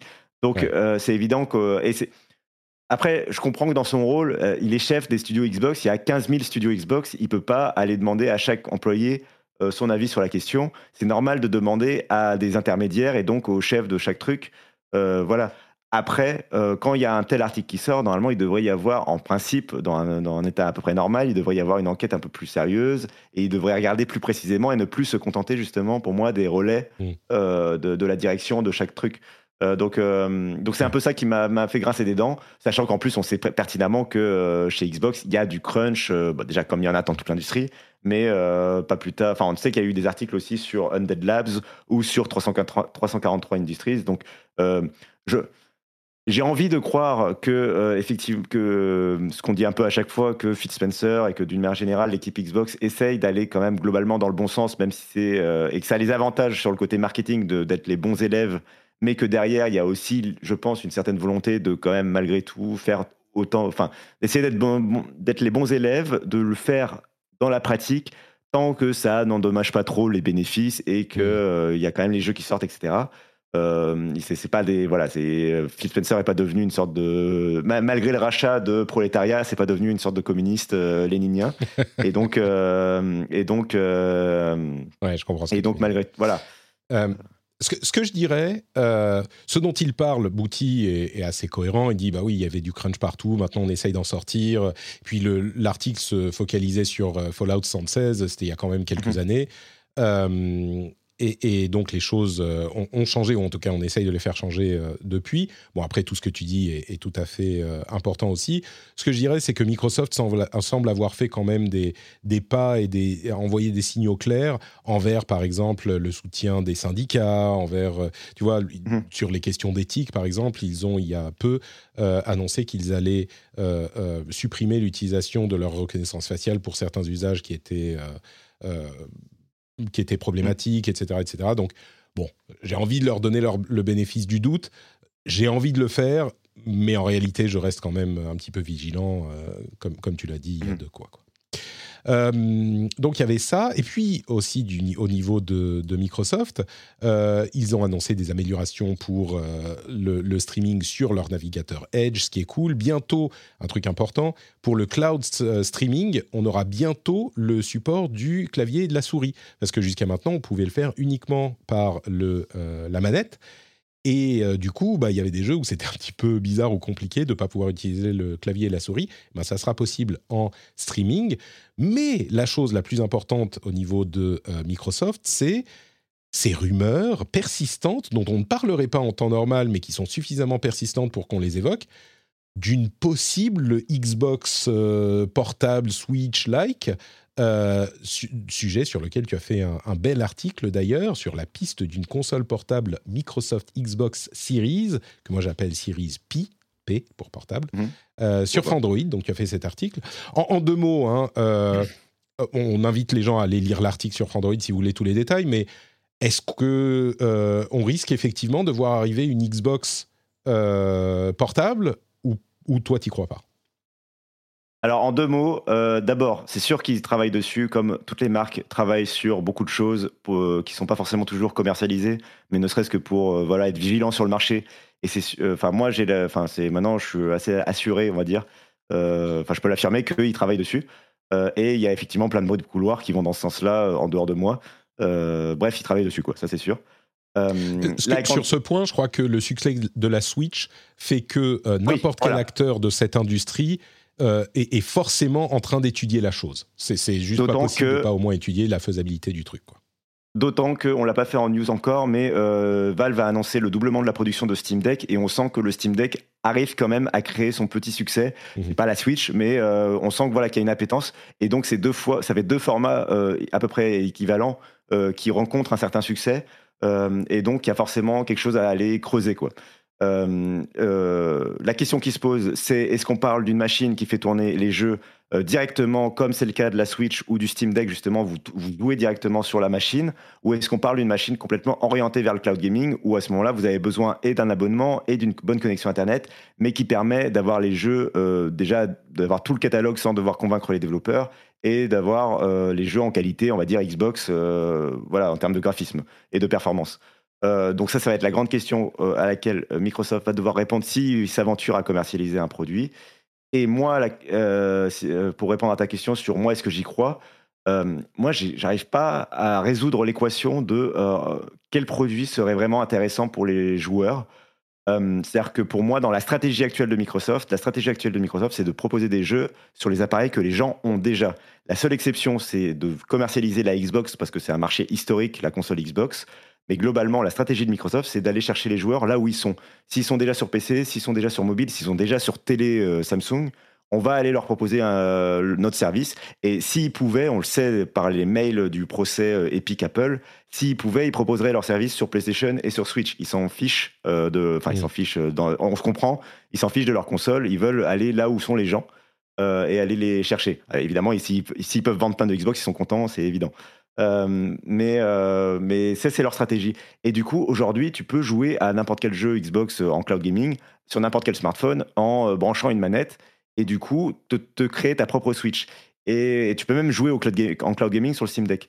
Donc j'ai du mal à comprendre comment cette nouvelle console s'intégrerait dans leur stratégie. Et la seule solution que je vois, c'est effectivement qu'ils lancent une console entièrement dédiée, comme, une, comme la PS Vita en son temps, ou comme la Switch en quelque sorte, une, une- une console qui serait vraiment une console portable, qui aurait son propre hardware, euh, et, ça- et qui aurait du coup un catalogue de jeux qui serait différent du catalogue de jeux Xbox Series. Et pour moi, ça génère euh, beaucoup de complications. Euh, ça demande aux développeurs de créer encore une énième version de leur jeu, alors qu'ils ont multiplié le nombre de versions de leur jeu au cours des dernières années. Et donc, je, ça me paraît être une équation impossible à résoudre parce qu'en plus, ça va devenir qu'il faut s'assurer un certain succès pour convaincre les développeurs, créer ce cercle vertueux. Et Microsoft n'est pas Nintendo et Microsoft n'est pas PlayStation. Et donc, je, j'ai- moi, j'ai des doutes euh, sur le. voilà. C'est c'est effectivement compliqué parce que, comme tu le dis, techniquement, euh, je pense qu'une machine comme ça devrait avoir la possibilité de te faire tourner les jeux en local. euh, en streaming uniquement, je crois Mhm. que c'est pas aussi cohérent. Et comme c'est Ouais. des jeux qui tournent sur une, sur une- une architecture x86 euh, et pas une architecture ARM, bah, le- on se rapproche d'un truc genre Steam Deck qui fonctionne, qui marche, mais on n'a pas les chiffres et on se doute que c'est quand même un public très très core gamer. Que, euh, Microsoft, ils visent un, un public beaucoup plus large et ils peuvent pas utiliser des euh, processeurs mobiles. On a les, les derniers euh, euh, processeurs avec euh, GPU Immortalis de, de ARM qui vient d'être annoncé, qui font du ray tracing, tout ça, mais c'est une autre architecture, donc ils peuvent pas l'utiliser Mhm. sans demander aux développeurs d'adapter leur jeu. Donc c'est compliqué à résoudre effectivement cette, cette équation. À mon avis, il faudrait que ça soit genre une sorte de mini Xbox Series S et que tous les jeux qui tournent sur CIS, sur Series S, euh, Ouais. tournent sur cette machine pour sauter cette partie. C'est possible, hein, on l'a vu avec la Steam Deck, euh, pour- enfin plus ou moins, mais euh, parce Ah. que le problème de la Steam Deck, c'est pas l'architecture euh, matérielle, c'est la couche logicielle euh, qui fait pas tourner Windows, elle tourne sous Linux, et donc il y a une, un truc de traduction qui s'appelle Proton, euh, qui tourne en dessous, qui marche très bien, mais qui fait que tous les jeux sont pas forcément compatibles. Bah là, Microsoft pourrait euh, résoudre le problème, mais ce- la question sur laquelle on tombe, c'est l'autonomie, euh, l'encombrement, le poids, la chaleur, etc. En même temps, je te rappelle Euh, que la Switch première du nom, elle tournait 3 heures hein, sur la plupart des jeux avant de, de, de- de s'éteindre. Donc, peut-être, euh, et puis peut-être pour dans un an ou deux, tu vois, peut-être pas aujourd'hui, mais peut-être que dans un an ou deux, on aura un, un, une archi- une- une- un matériel qui pourra faire tourner une série S sans surchauffer en tournant plus, plus longtemps. Euh, je sais pas, peut-être. Je voulais juste dire que du coup dans l'article, effectivement, bah, j'évoque justement cette hypothèse parce que c'est la chose à laquelle les gens pensent en général assez vite, l'idée d'une Xbox Series S euh, portable. Vu qu'elle est déjà très compacte et très petite, on se dit, bah allez, euh, tu la transformes un peu ça, tu refagotes ça un peu en, en comptant sur une amélioration technologique. Euh, Il faut comprendre que, en tout cas, euh, on peut pas imaginer une console qui soit moins puissante que la série S, ce qui est le cas de la Steam Deck par exemple, dans le sens où ça là, ça demande aux, développeurs de retravailler leur jeu. Euh, à partir du moment, c'est pour ça que la série S a été lancée dès le début de la génération de consoles, c'est parce qu'il faut que d'emblée, ton niveau minimum de performance, il faut qu'il soit sur le marché. Tu peux pas, Ouais. après le lancement d'une génération de consoles, euh, proposer une console moins puissante que ce que tu proposais déjà. Tu peux augmenter la puissance, ça c'est toujours possible, mais tu peux pas baisser la puissance, sinon les jeux deviennent incompatibles. Euh, et donc, euh, et donc euh, c'est un peu tout l'enjeu de l'équation. La, la série S, elle peut faire tourner les jeux en 720p sur une télé HD, j'imagine. hein, donc, à partir de là, faire tourner sur un écran 720p, bah, ça consomme un petit peu moins que si tu es en HD. Tu peux limiter la, la fréquence d'affichage en 30, pou- en 30 images secondes. On, on arrive dans un truc où peut-être euh, dans un ou deux ans le matériel pourrait exister en portable, Mm. tu vois. On se euh, peut-être, peut-être. Et puis quand tu le branches sur la euh, télé, et ben là ça, ça. Mais là, ça tout ce que tu décris, ça demande de- un travail des développeurs de tester la- le jeu, etc. C'est pas juste une sorte de rétrocompatibilité série S. Pas Bah oui et non. Le- les jeux, ils peuvent tourner en 720p 30 images secondes déjà sur la série S, on est d'accord. Bah, euh, oui, si le développeur le prévoit. Non, non, mais la série S, tu peux la brancher sur une télévision qui est euh, juste euh, HD ready et euh, qui tourne en 30 images secondes, non? Oui, mais les, les- les- non, non, euh, les jeux ils tournent. euh, Enfin, euh, oui, euh, la, la- la- la dé- la définition d'affichage. Si tu prends une vieille télé qui est en 720p, euh, oui, ça a marché en 720p. Mais en, à l'intérieur, le jeu il tourne comme si tu lui mettais une télé euh, Full HD. Ah oui, le jeu, de le jeu, il est différence, euh, calculé en 1080 et puis il est downscalé. euh, D'accord, d'accord, je comprends Ça. ce que tu veux dire. Effectivement. Bon, donc, bon, on peut imaginer une machine qui pourrait faire tourner du 1080p en portable. euh, Exactement. Possiblement. Eh bien, écoutez, on verra. Et je crois que ça va être euh, la fin de nos news. euh, de, de, je ne sais pas si tu veux parler de Gotham Knights ou de euh, Fall Guys qui, qui encouragent à perdre pour progresser dans le Battle Pass. On n'a pas parlé d'ailleurs des questions de, de, de Overwatch et de Battle Pass, on les avait évoquées la semaine, la semaine dernière, je crois. Skull and Bones qui arriverait enfin, euh, un jeu euh, Schtroumpf carte chez Microïd euh, qu'on attendait aussi. Euh, Mighty Thor, Jane Foster qui arrive dans Marvel's Avengers, ce qui me, me, me fait me demander, mais combien de temps? Tu parlais de, de développeurs qui, qui travaillent sur un jeu sur lequel ils n'ont pas envie de travailler. Je, Ouais. je- mais je, je payerais cher pour voir le contrat entre Crystal Dy- Dynamics et, et Marvel pour voir combien de temps ils sont censés ajouter des personnages à ce jeu. quoi. C'est pas possible que ça soit financièrement viable pour eux d'ajouter encore des persos. Euh, je, je comprends pas. Euh, bon. Et puis, Bah, j'espère pour euh, j'espère pour Embracer qui est le nouveau hacker de Crystal Dynamics qui va quand même changer de, de patron hein, dans quelques mois. Bah, j'espère pour eux qu'ils sont au courant que le contrat, enfin j'espère qu'ils savent quand, quand se termine. le ça va jusqu'en 2028. quoi. Oui c'est ça. Euh, donc bon, ça c'est- c'est- c'était rigolo. Euh, Diablo Immortal euh, n'est pas lancé en Chine et la sortie a été retardée jusqu'à on sait pas quand parce que il y a eu sur Weibo, je crois, un, un Tencent qui a fait un, un, un post, une update, en, enfin en parlant encore de Winnie the Pooh, qui est une insulte à Xi Jinping, etc. Diablo Immortal, c'est un jeu qui est calibré pour le marché asiatique, hein, on est d'accord. Et maintenant, il peut pas sortir sur le marché asiatique euh, à cause d'une connerie d'un, social media, media manager chez Tencent, euh, qui est le co-développeur du jeu. Je ne veux pas me réjouir non plus, parce que c'est quand même des développeurs qui ont bossé dessus, et- etc. Mais c'est, dur, quoi. Le, enfin, en même temps, ils font de l'argent, je suis sûr. Euh, qu'ils- D'ailleurs pour le coup, euh, si je peux me permettre une dernière news du coup, Oui, euh, vas-y. pour le coup il y a qu'on n'a pas évoqué, euh, c'est euh, le showcase de Tencent. Je ne sais pas si tu as suivi. Oui, oui, tout à fait. Il y avait deux jeux, Tower of Fantasy, comment il s'appelle, Code to Jin Young, il y avait quelques trucs. c'est ça, c'est, ouais. Tower of Fantasy, bah, c'est c'est- un petit ah. peu Genshin Impact. Bah, c'est quand même l'idée que, enfin, ils ont quand même fait la démonstration de deux jeux, euh, d'au moins deux jeux euh, très euh, triple A occidental, enfin vraiment pensés, enfin très sur mesure pour un public qui serait international. Et c'est encore une fois, on en parle régulièrement, mais c'est pour rester vigilant sur le fait que on parle beaucoup de nos boîtes américaines, européennes, japonaises, mais mais la Chine arrive et la Chine, quand ça va arriver, ça va arriver. Et on va avoir des triple A. euh, faudra pas que compter sur Ubisoft quoi, pour vous proposer des jeux d'action, euh, troisième personne, euh, un peu époustouflants euh, dans Je les années à venir. Je crois que c'est ce que je disais au début de cette génération. Je disais c'est la génération où les, où les, les développeurs chinois vont commencer à conquérir, ou en tout cas arriver en Occident aussi. Je crois que, clairement, enfin, à dire, c'est déjà le cas. hein, Genshin Impact, euh, c'est Bien sûr, mais là on parle, euh, je veux dire avec du jeu premium, entre, entre- ce qu'on Ouais. appelle le jeu premium euh, dans le côté analyste, c'est-à-dire le- les jeux à 80 euros, triple A, très euh, brandé occidental, enfin qu'on, qu'on- Ouais. blockbuster euh, qu'on- auquel on est habitué quoi. Code to Jin Young, euh, je crois que c'est le cas. Euh, mais Tower of Fantasy, enfin, il ressemble tellement à Genshin Oui, bien sûr, Impact. oui, oui. euh, que Non, c'est je parle, euh, je parle Ouais. de ça et je parle de, du Start Engine Tech, tu sais, qui est leur moteur Mhm. euh, qui doit permettre avec le cloud gaming de faire des jeux un peu cinématographiques, quoi. Ouais. Tout à fait. Eh ben merci pour ce dernier détail, effectivement. Tencent, il faut pas les oublier. Il y aurait plein de choses dont on pourrait parler encore, mais on est déjà à quoi? Oui. Deux heures euh, d'émission. Euh, Fanny doit être en train de décéder en, attendant que je termine enfin cet enregistrement pour se lancer dans le montage. Donc, euh, merci à elle de sa patience, merci à vous de votre fidélité, et merci à Cassim de m'avoir accompagné pour ces longues discussions. Je suis content. Tu sais qu'on qu'on- on parlait de différents types de médias et de différents euh, types de de- de- de- d'approches euh, des informations. Et je suis vraiment hyper content qu'on me, que je puisse et qu'on puisse faire une émission de ce type et discuter en profondeur de tous ces sujets grâce.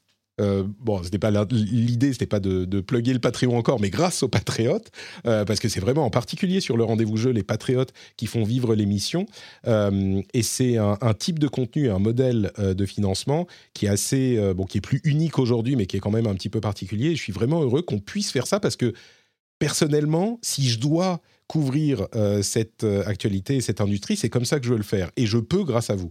Donc, euh, j'espère que toi aussi, tu as, tu as passé un bon moment et que ça te, tu apprécies le fait de pouvoir le faire comme ça. Oh, t'es resté en même temps, tu m'as dit non, c'est bon, j'ai le temps, donc j'imagine que ça te convient aussi, Cassim.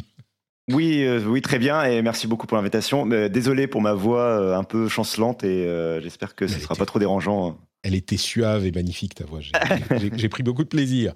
Euh, Est-ce que tu peux nous dire où on peut te retrouver justement pour euh, lire tes, tes analyses et tes pensées euh, euh, éclairantes euh, quand tu n'es pas dans l'émission?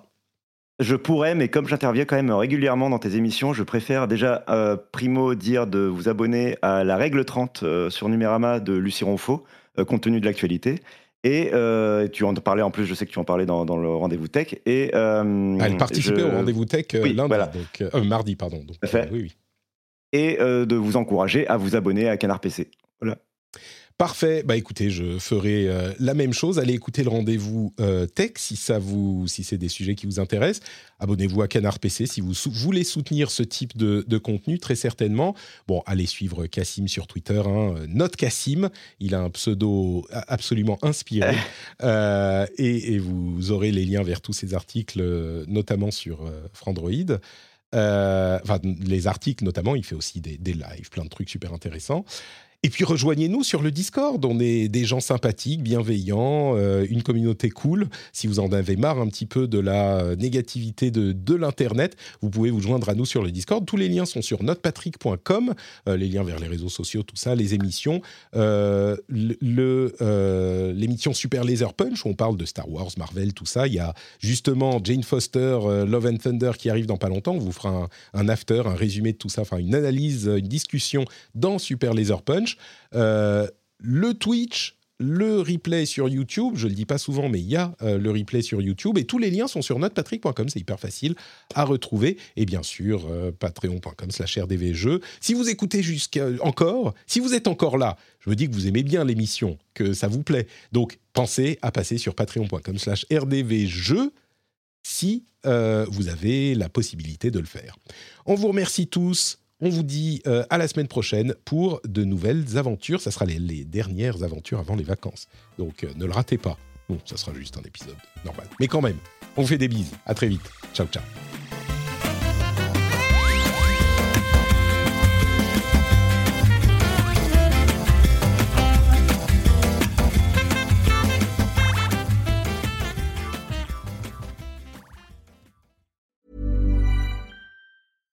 Hi, I'm Dory Shafrir, And I'm Kate Spencer. and we are the hosts of Forever 35. And today we're talking about Club Med, the best all inclusive getaway for families. Today, Club Med has nearly 70 resorts worldwide, from beachside resorts in the Caribbean and Mexico to magical locations in the Maldives and Morocco to ski resorts in the mountains from Canada to the Alps. Between their all inclusive family programming, wellness offerings, land and water sports, and their French heritage inspired food and drink offerings, Club Med is the best way to elevate your family getaway, no matter which location you're at. To learn more, visit clubmed.us.